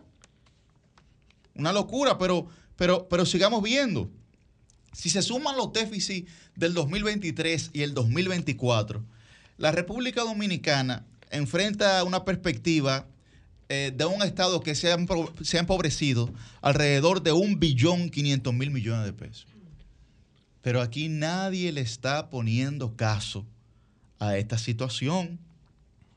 Entonces, cuando vemos también el manejo irresponsable que ha tenido esta gestión con el sector eléctrico, que no han podido dar pie con bola. Yo le iba a traer un video a la producción, eh, pero no pude sacarlo, de una persona que fue a Protecon porque su factura le llegó de 47 mil pesos y en su casa lo único que él tiene es un aire, una nevera. Tipo indignado. Y él dijo, no, no, no, no, no, grábenme, que aquí si yo tengo que hacer un desastre aquí, yo lo voy a hacer. Pero no es, es el único video que nosotros hemos visto de la ciudadanía quejándose ante las inclemencias del sector eléctrico con esta gestión gubernamental. Entonces, hay que llegar al punto de una desgracia para poder tomar acción sobre esta situación que condiciona el día a día de la gente. Porque ¿quién puede vivir dignamente sin electricidad? Como si se tratara, eh, eh, digamos, de, de, entrar en tiempos de ostracismos.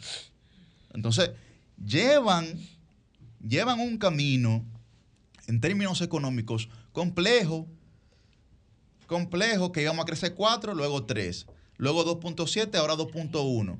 Gracias a la magia de Valde Albizu, pero no por otra cosa. No por otra cosa. Entonces, eh, al menos, al menos que en Hacienda y en presupuesto y en otros sectores del Estado los hayan llamado de Hogwarts para ir a hacer magia, yo creo que el panorama está muy claro. Entonces, pongámosle atención en el Congreso. Yo le exijo a los eh, congresistas que apliquen su rol de fiscalización con este presupuesto que es una amenaza económica para la República Dominicana. Y ojalá que el gobierno pueda entender cuáles son las prioridades de la gente, no de ellos. Cambio fuera.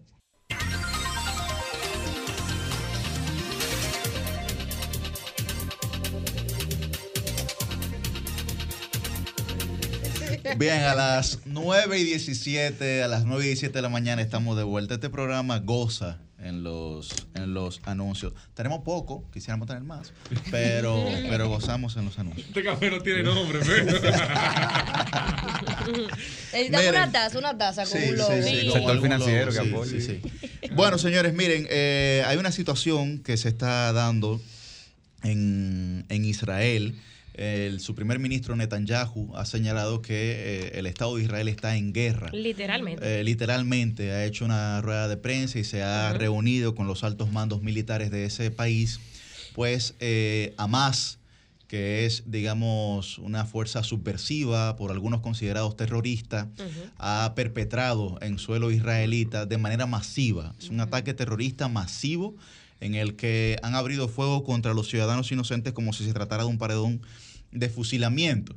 Eh, en, este, en este caso, pues es por esa razón que Netanyahu ha dicho que eh, el Estado de Israel se encuentra en guerra. Hay que resaltar, recordar que Hamas eh, no es lo mismo, digamos, que el pueblo palestino, ¿no? porque regularmente se confunden. Y pero fueron milicianos palestinos, según lo que ha dicho Israel, lo que perpetraron este ataque. Pero hay que ver también, porque Israel va a enfocar la situación eh, bélica también en términos de línea narrativa en su favor. ¿no? Entonces, pero la, la, diferencia real existe en que Hamas no es el pueblo palestino. Hay miembros de Hamas que no son de Palestina. Correcto, y hay, correcto. Y hay palestinos que no son de Hamas. Correcto. Eh, y eh, todo esto ha comenzado a ocurrir desde la franja de Gaza que todos nosotros conocemos. 22 muertos en Israel y cuatro palestinos en Gaza, según lo que eh, reporta la agencia EFE hasta el momento en este nuevo conflicto armado pues que se ha suscitado entre Israel y, y, Hamas, y no vamos a decir Palestina. Sí, correcto. Finalmente Netanyahu ha planteado una una estrategia de tres objetivos. El primer objetivo ha sido eliminar a las fuerzas hostiles infiltradas en el territorio israelita para recuperar la seguridad.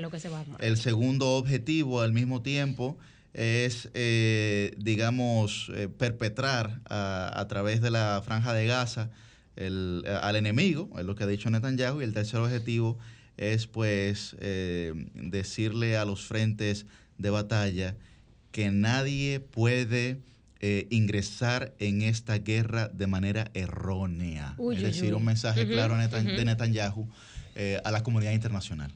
Es, básicamente eso. ¿Cuál es el nombre del primer ministro? Benjamin Netanyahu. Benjamin Netanyahu. Qué bueno que lo mencionas. Hay quienes evitan decir los nombres de los jefes de Estado en otros países para no confundirse.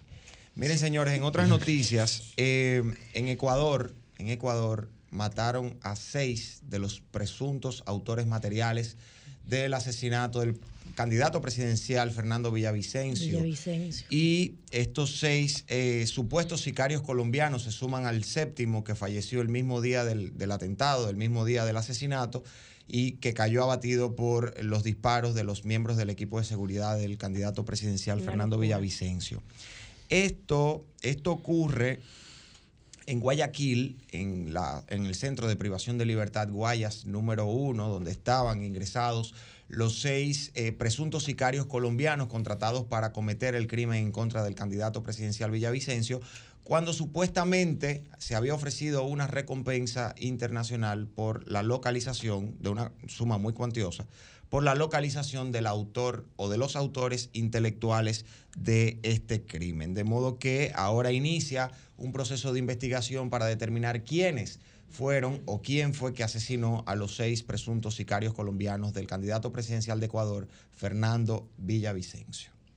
Bueno, las imágenes de Israel son dantescas, dantescas. Han, han, han, perpetrado, a más ha perpetrado en las carreteras. Aire, mar y tierra, señores. Y todas las, así, y todas las carreteras están siendo, todas las personas que están en la carretera, en los carros, están siendo acribilladas.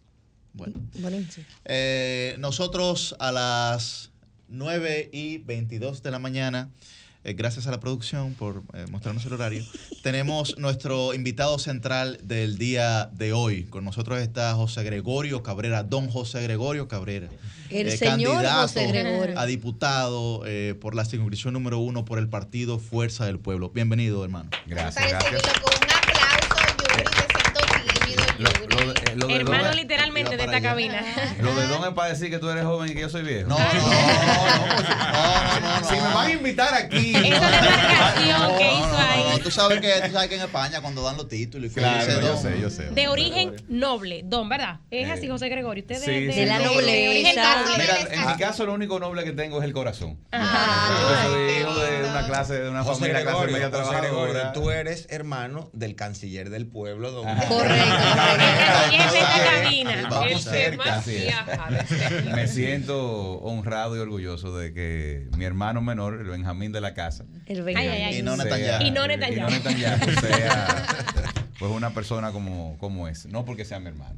Pero Señores, es importante recalcar que, que en este programa de hoy no es uno, ni dos, ni tres. Son cuatro posibles congresistas que tenemos sentados. Pero quitarle lo posible. Bueno, lo que pasa es que no podemos apostar al triunfalismo. Y mucho menos ninguno de los cuatro que somos gente que trabaja. de lo suyo, porque ellos están seguros. Ay, ay, ay, ay, yo creo, yo Aquí hay un 60% del bloque parlamentario que propone Yuri del Distrito Nacional. Correcto. De modo que Bienvenido, José Gregorio. Gracias. Y, y, tomándote ahí la palabra, yo entiendo que nosotros, me incluyo, a, menos de que le llevo unos añitos a, ustedes, ¿verdad? Eh, representamos lo que el pueblo dominicano está pidiendo, que es un relevo que no sea solamente nuevo, sino también bueno. Hay alguna gente que habla de, de, nuevas caras, de nuevas ideas. Yo digo que no solamente basta con ser nuevo, hay que ser bueno. Hay que demostrar que la necesidad que tiene nuestra nación de dar un paso hacia adelante, hacia el futuro del país, a lo que queremos construir, tiene que estar liderado por personas que tengan no solamente buena voluntad, sino también la disposición de trabajar, la capacidad Y, y yo creo que está muy bien representada aquí, no porque ustedes sean mis amigos, amén del tema político, eh, lo digo en, en, total honestidad porque lo digo aquí y lo digo fuera. Eh, y hay que reconocer, no se puede tampoco ser mezquino, hay que reconocer que en todos los partidos eh, de, del sistema político dominicano, sobre todo en este Distrito Nacional y en otras demarcaciones, pues hay mucha gente eh, con capacidad y con la disposición de, de, hacer el trabajo que hay que hacer. José Gregorio, eh, para el 29 de este mes los partidos tienen que, que, oficializar sus candidatos indistintamente del método que hayan utilizado para seleccionarlo. Así es. Estamos eh, ya a corto tiempo de que los partidos digan quiénes son. En el caso tuyo, para la gente que nos escucha, ya en este eh, plazo pequeñísimo que queda de la precampaña, ¿cuáles son tus principales temas en tu eventual agenda legislativa para que la gente sepa Mira, por nosotros, qué estarías trabajando? Sí, nosotros y cuando digo nosotros no lo digo ¿verdad? Eh, como el eufemismo que usualmente se usa en política, sino porque realmente el equipo. Eh, he tenido la, la, dicha de que me acompañe un equipo de hombres y mujeres, jóvenes, talentosos, profesionales. Y lo que logramos identificar es que al final la gente lo que quiere son cosas muy básicas y sencillas. ¿Qué quieren los dominicanos? Y sobre todo en el Distrito Nacional. Comida asequible, comida barata, es decir, seguridad alimentaria, seguridad física, poder salir tranquilos a la calle, poderse acostar tranquilo sin pensar que a tu hijo le va a pasar algo o que, o que, te lo van a matar por un celular. Y sobre todo quieren una mejor educación. Son pilares fundamentales que no solamente eh, te dicen lo que está padeciendo el, pueblo dominicano, sino también hacia dónde mira el, el pueblo dominicano. Y sobre esa base hemos diseñado una propuesta legislativa. Y tú me dirás, bueno, pero ¿qué tiene que ver un diputado con el precio de los alimentos? Lo tiene que ver todo porque nosotros necesitamos rescatar el campo dominicano y lo tenemos que hacer a través de piezas legislativas que así como se hizo el sistema de incentivo al desarrollo fronterizo, así también tenemos que hacerlo con el agro y el campo dominicano. No solamente para que los agricultores produzcan más y mejor, sino también para agregarle más valor. Yo nunca he entendido por qué un país que produce el mejor cacao orgánico del mundo tiene que mandarlo a Suiza a procesarlo. ¿Qué tienen los suizos que no tenemos nosotros? Y tú me dirás 10.500 cosas. de hecho, hay un legislador que decía que nosotros no somos suizos, pero bueno, ese, ese es otro tema. Pero, la materia prima. Pero, pero, yo entiendo que nosotros tenemos toda la, todas las posibilidades materiales, humanas, para nosotros poder agregarle valor a lo que sale de nuestro campo y así nosotros poder garantizar la seguridad alimentaria en las mesas de los, de los dominicanos. Y al final, eh, Maslow lo decía, me voy a poner ahí un chin filosófico, imitando a mi amigo Yuri. Maslow lo decía, ¿cuál es la base de la pirámide de la, de, de la, uh -huh. del, del, del, ser humano? La claro. subsistencia. Comer es primero, que puede sonar muy eh, básico, pero es eh, fundamental. Y de ahí se deriva una serie de elementos que lamentablemente eh, hoy día hemos ido perdiendo. Y no voy a entrar en detalle de que si es porque sea el PRM, si es porque sea el PLD, por la razón que sea. Pero nosotros tenemos que recuperar y garantizar el camino de desarrollo de los dominicanos. Porque al final, mira, eh, cuando a mí me, me, preguntan siempre de este tema de que si somos popio, que si somos guaguaguá, yo digo, yo lo que soy es dominicano. Porque el futuro mío, que trabajo 17 horas al día, que tengo 22 años trabajando, que mi familia tiene 50, 60, 100 años de trabajo arriba, y que hemos logrado, digamos, hacer algo con ese desarrollo está íntimamente vinculado al desarrollo de un joven que vino de un campo a motoconchar en los kilómetros. Porque si ese muchacho se desespera y sale con, con, una tabla, como le dicen ellos, con una pistola, a asaltar, se va a encontrar mal puesto, Dios lo libre, con el hijo mío. ¿Y qué va a pasar? Entonces, mi desarrollo, mi futuro, todo lo que yo pueda hacer está íntimamente vinculado al desarrollo de esos muchachos que hoy día no tienen esperanza.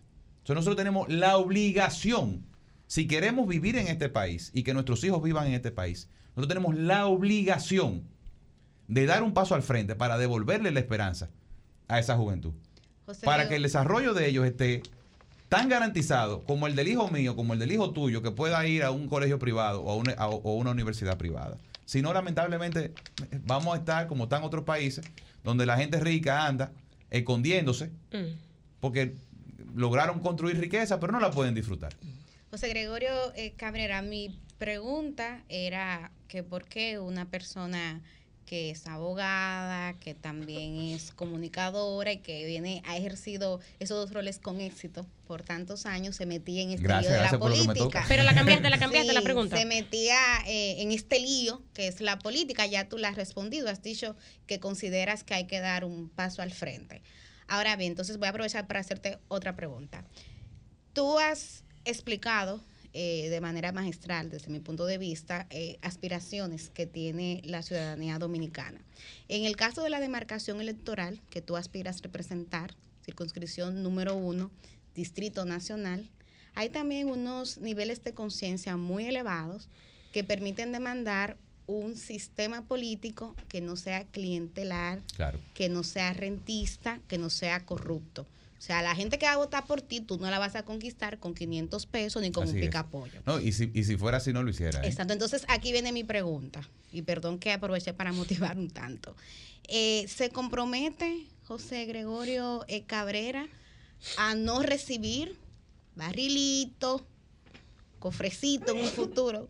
Si llega también al Senado, a rechazar dobles exoneraciones que de manera ilegítima se dan en ese Congreso Nacional. Se compromete José Gregorio Cabrera con la decencia a la que aspira una parte importante de la República Dominicana? Mira, vamos a dividirlo, porque me tiraste tres juntas. Pero vamos, vamos, a picarlo. La primera es, hay una concepción errónea eh, en la población de que en la Cámara de Diputados hay una, una asignación fija de recursos a todos los legisladores. Eso no es cierto. Hay un fondo común de acción social en el cual los legisladores someten solicitudes para atender requerimientos específicos de la población que representan. En el Senado sí hay eh, una asignación que se divide, no estoy seguro, ustedes me corregirán, pero se divide a, X cantidad de pesos por cantidad de habitantes. Exacto, exacto, por la población. Pero no es el caso de la Cámara de Diputados. Eso, eso es una concepción primero que hay que, que hay que corregir. Luego, con el tema de las exoneraciones yo he dicho que yo estoy de acuerdo con que se eliminen las exoneraciones, pero también estoy de acuerdo con que la institución le provea a los legisladores un método de transporte adecuado para cumplir con su trabajo. La realidad mía no es la realidad de los 190 diputados. Hay diputados que viven en Dajabón, que viven en Elia Piña, que viven en no sé qué. Y como cualquier otra empresa, como cualquier otra compañía, le provee a sus ejecutivos un medio de transporte adecuado, lo mismo digo yo el tema de las exoneraciones, yo creo que, es algo que definitivamente hay que regularlo, porque se convierte en un elemento, eh, además de, eh, ¿cómo te digo?, de privilegio innecesario que le hace daño a la imagen de la clase política. Al final, cuando tú lo, lo, aterrizas, lo que le dan a un legislador por una por una exoneración cuando la vende, porque eso es lo que, lo que sucede. o sea, tú, la vende a un dealer y traen un Bugatti. Pero no significa que lo que costaba ese Bugatti el legislador lo recibió. A veces lo que reciben es... 30 mil dólares. Exactamente.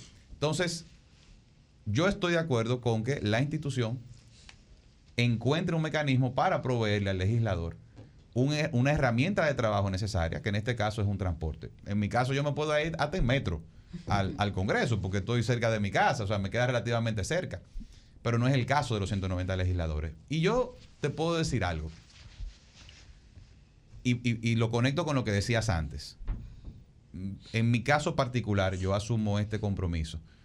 Eh, desde una perspectiva incluso, y, no quiero que suene eh, poco humilde, pero incluso desde la perspectiva económica, para mí como persona y como familia, esto significa un, un, sacrificio. Un gasto, un, sacrificio, un sacrificio económico. No solamente, no solamente porque he dejado de producir, es decir, yo he, puesto en pausa mi ejercicio profesional en el cual, gracias al Señor y al esfuerzo que siempre hemos hecho, no nos, no nos ha ido mal. Pero esa no es la realidad de todos los que aspiran a representar al pueblo dominicano. Eh, y con lo que yo no estoy de acuerdo, ni nunca voy a estar de acuerdo, es con los privilegios engorrosos. Con lo que yo no puedo estar de acuerdo es que con el dinero de los dominicanos, usted tome acciones que, no son justificables. No, me quedó claro lo del fondo de compensación social, como se le llama formalmente. Si tú participarías de esos fondos, y te lo pregunto porque hay diputados actuales que lo han rechazado. Es, que no, no te, lo, te lo compro en el Senado, pero en, el, en la Cámara de Diputados eso no por ejemplo, te voy a decir. ¿Será que no lo solicitan? Ah, no lo usan, que no lo utilizan. Ahora, eso hay que ver también eh, si esos diputados que no lo utilizan verdaderamente hacen un trabajo político social en el territorio. A, eso voy, mira, y, y de nuevo, tú sabes que el legislador tiene tres funciones: legislar, fiscalizar y representar. Como representante, lamentablemente, y esto es algo que tampoco la gente lo dice, porque a mí me caracteriza mi, mi transparencia, no solamente en la acción, sino también en el discurso. Así es. A veces por ser tan transparente yo sé que me busco problemas, pero yo digo las cosas como son. Yo nací así, me educaron así, no tengo filtro. Bueno, ¿qué le vamos a hacer? El representante político más cercano que tiene mucha gente es el legislador. Y a veces no solamente el legislador congresional, también el legislador municipal, Municipal. refiriéndonos a, lo- a los regidores. Aquí hay ministros, y no digo de este gobierno, aquí hay ministros que no conocen el 30% del territorio dominicano. O sea, aquí hay ministros que nunca en su vida han ido a Pedernales. Pero no te vayas lejos, José Ay, Gregorio. Dios Eso, el 30% Aquí- de aquí, de la ciudad, aquí hay ministros y directores y muchos Ay, políticos que aspiran en una demarcación que no conocen el 30% de su demarcación. Exactamente. Entonces, el legislador, en su rol de representación, Millicent, y el regidor también le, le- le sucede lo mismo, se ve en la obligación de responder a una deuda social acumulada que le correspondería al Ejecutivo, pero que lamentablemente, como no hay un canal de comunicación directo con el Ejecutivo en una buena parte de nuestras demarcaciones, es el canal idóneo para resolver los problemas de esa comunidad. El único canal a veces. Entonces, por eso tú ves a un, a un, a un diputado visitando funcionarios para decirle, mire mi hermano, ahí se cayó un puente en tal sitio, mire mi hermano. hay una un camino vecinal. ahí hay un- ahí hay un pueblo. Porque una resolución no basta y pedirlo en la Cámara. En- ¿eh? Entiende, entonces el, el tema del acceso a esos fondos, mira, en mi caso particular, entiendo que quizás no tengan la necesidad de hacerlo con la misma intensidad con que lo hace un diputado, qué sé yo, de las Yayas.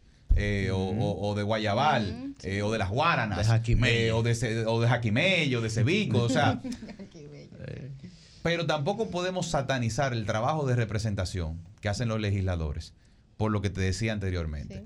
En mi caso particular, yo, y lo he demostrado en esta campaña, yo estoy haciendo otro tipo de política, que es la misma política a la que le, eh, le apuesta eh, mi hermano Francisco Guillén, a la que le apuesta Yuri, a la que le apuesta Liz, a la que le apostamos todo lo que entendemos que esto tiene que cambiar. Así es. Pero tampoco podemos vivir de espaldas a una realidad social que vive, que vive el pueblo dominicano. Muy bien. Me dijeron, que, me dijeron que te vieron ayer por San Carlos comiendo domplín, ¿eh? Me, me- Ay, me qué dio una domplinada dura, dura, dura. Vamos, estamos, estamos sobre el tiempo. Sabemos Finalmente, que en el país se aprobó una ley de atención a las personas con eh, síndrome del espectro autista. Así es. Eres abanderado Así es. de estos temas y lo has hablado mucho en tu campaña. Nos falta mucho todavía, aunque se haya aprobado la ley en este tema. ¿Qué propones en esa materia en el marco de tu campaña? Mira, electoral? dentro de, de mi compromiso que he hecho en campaña, eh, me he comprometido a que dentro de los primeros 100 días de, de asumir la curul voy a presentar un proyecto de ley de reforma profunda del sector educativo. Y eso es necesario porque si bien es cierto que hemos tenido logros importantes en, en esa pieza legislativa, no menos cierto es que nosotros tenemos que apostarle a un sistema educativo integral. Es la base fundamental para el desarrollo de personas que tienen eh, diferentes tipos de capacidades especiales, no solamente autismo, también tenemos personas con ADHD, el tema de síndrome de déficit de atención y una serie de eh, condiciones eh, neurológicas que lamentablemente eh, terminan apartando a- al, al ser humano. Pero no solamente eso, también tenemos que apostarle a la productividad de las familias. Una familia que tiene una, un- en, su, en, en su composición una persona con autismo, tiene un gasto promedio de 100 mil pesos. Eso es lo, eso es lo que Mensual. le... Mensual. Solamente por ese concepto. de- Solamente por de ese concepto. de la O sea, tú, te, tú darle la atención necesaria en términos médicos, terapéuticos y educativos a un niño joven con autismo cuesta entre 80 a 100 mil pesos. Y yo te pregunto a ti, ¿cuántas familias dominicanas ganan 100 mil pesos? Entonces, por eso es importante que el Estado vaya en auxilio de esas familias, porque lo que termina sucediendo cuando tú tienes un, un hijo o una hija con autismo es que uno de los padres tiene que quedarse en la casa, dejar de ser productivo y dedicar su vida única y exclusivamente a la atención de esa persona. Porque no hay otra forma. Y aunque eh, debemos reconocer que a través del Ministerio de Educación hay algunas aulas especiales, pero es muy poco, falta demasiado. Por eso yo tengo un compromiso y, y- y para mí es un tema que yo lo toco poco porque no quiero que se entienda que lo politizo, porque en mi caso es una causa personal. O sea, yo tengo un hijo con autismo y es algo que yo siempre he promovido, no porque esté en campaña ahora. Y, y- y trato de ser delicado con eso para que no, para que no hayan situaciones. Pero la realidad es que nosotros necesitamos que por lo menos un 3% del presupuesto de educación, que es todo el dinero del mundo, se dedique a la inclusión de personas con autismo, neuroatípicas, con todas las condiciones que podemos hacer. Con eso nosotros pagamos aulas, pagamos psicólogos, pagamos maestras sombras y queda dinero. Nosotros no podemos seguir echando a la basura el dinero de la educación dominicana. Muy bien. Bueno, pues muchísimas gracias, José Gregorio Cabrera, candidato a de sus diputado. redes para que la gente Eh, le busque sí, y pueda conocer más de su propuesta. Bueno, estamos en José G. Cabrera C en todas las redes sociales. Ahora me acaban de decir que hay una nueva que se llama Be Real. Sí. Y ahí los hijos Sí. me lo metieron. o sea Sí, ese- ese- ese- ese de los menores, ese de los Sí, menores, estamos en Be Real. eh, sí. Sí, sí, en Snapchat. en- Ese que en- tú tiempo real. Sí, ¿eh? en Es TikTok, Ah, estamos haciendo. sí, sí, sí, sí, Y sí. La para- foto hacia afuera esa de- Ajá. Exacto. Y para saber más de nuestras, eh, de nuestras Propuestas. propuestas, en nuestra página web, josegregoriodiputado.com, donde además pueden dar seguimiento a la agenda que desarrollamos en las comunidades de nuestra circunscripción número uno. Muchísimas gracias, José Gregorio Cabrera. Cambio y fuera. El sol de los sábados, el sol de los sábados,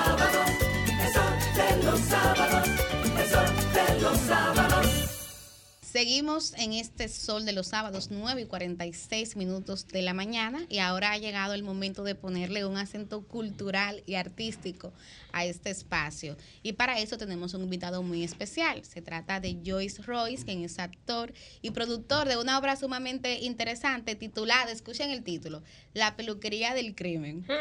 Tiene que ser buena. Tiene que ser buena, un título bastante llamativo. Muchísimas gracias, señores, por la invitación. De verdad que sí. Eh, para mí es un placer estar aquí. Eh, para darle los detalles de esta obra. Es una obra que, como su nombre lo dice, eh, el público es un eje principal en el desarrollo de esta puesta ¿Es en escena. Es interactiva Vaya. porque el público decide quién es el asesino. Oh. Eh, sucede que hay un- una peluquería que se llama Santa María Salón y Spa y en el segundo nivel Ey, cuidado que asesinan, asesinan a una persona, una gran pianista reconocida del país. Entonces, los seis que están en, el, en la peluquería, pues son los seis sospechosos del asesinato. Y el público es el que decide quién es ese asesino.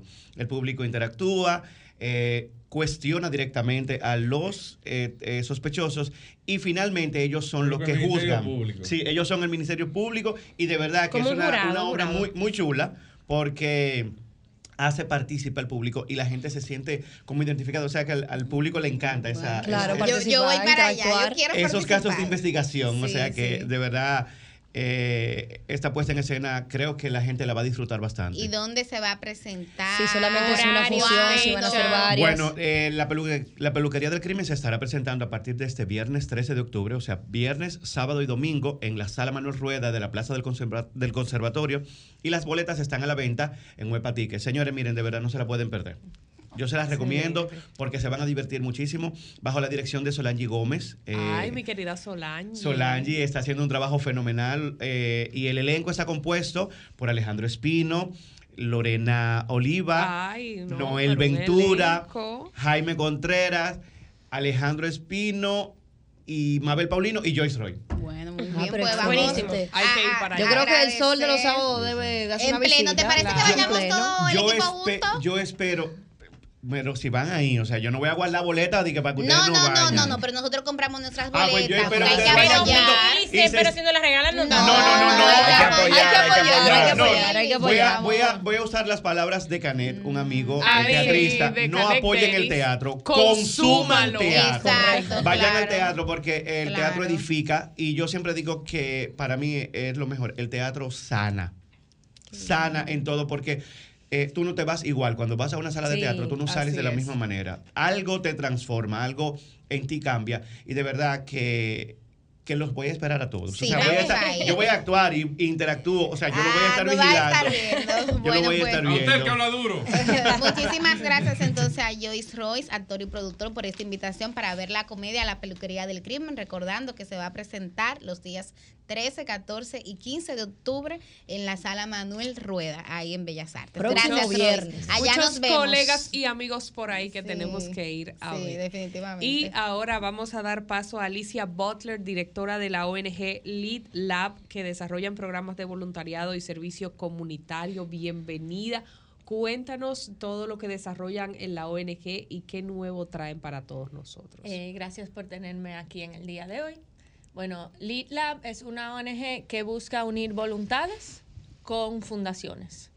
Todos ustedes tienen mucho talento, yo de eso estoy segura, entonces eh, apoyándose de Lead Lab pueden decir, mira, a mí me gustaría dar un taller de locución o de oratoria. Entonces, en, en mi red de fundaciones, yo conseguirle pues eh, la fundación que más se pudiera beneficiar de ese tiempo que ustedes pueden donar. Ustedes son como el enlace. Exacto. Pero ustedes ponen los voluntarios o buscan el enlace de- con la orga para, vamos a decir, para decir el, el taller. Entonces, tenemos una red de organizaciones, de fundaciones, y luego ya el ciudadano dominicano se puede acercar al ITLAB. Ahora que tú mencionas lo de los voluntarios, sí nos estamos enfocando mucho en la juventud, en los últimos años de colegio, ya que necesitan las 60 horas para graduarse. Entonces, eh, bueno, hoy me presento aquí porque el lunes en Agora Mall tenemos una feria de voluntariado, donde van a haber 12 fundaciones. En las horas de la mañana van grupos escolares de centros educativos, pero ya en la tarde hay algunas charlas muy interesantes y está abierto al público. ¿Y O qué sea, se va a hacer en esa feria de voluntariado exactamente? O sea, lo van a reclutar, digamos, ¿o qué? eh, se pueden acercar a conocer sobre las fundaciones. Yo lo que quiero es que se sensibilicen. No podemos ayudar si no sabemos las O necesidades sea, el que, que tienen quiera ir a hacer labores de, de voluntario puede ir a identificar una de estas organizaciones para Correcto. integrarse, ¿verdad? Correcto. A conocer sobre esas temáticas y luego ya sea con una de esas organizaciones o decir, wow, eso me movió, déjame ver quién más lo hace o quién lo hace cerca de mi casa o dónde hay una población que yo sé que yo pueda ayudar. Bueno, ya por lo menos están sensibilizados y empoderados y a través del apoyo del ITLAB pueden crear un programa. Alicia, perdón, discúlpame si me equivoco, pero tú y yo nos conocemos de antes, ¿verdad? Sí, señora. Claro, cuando yo tenía la fundación. Y a Fran también la Sí, claro que sí, claro que sí. Una pregunta, Alicia. LeadLab trabaja normalmente con organizaciones no gubernamentales exclusivamente dominicanas o también tra- trabajan con capítulos internacionales que están en el país.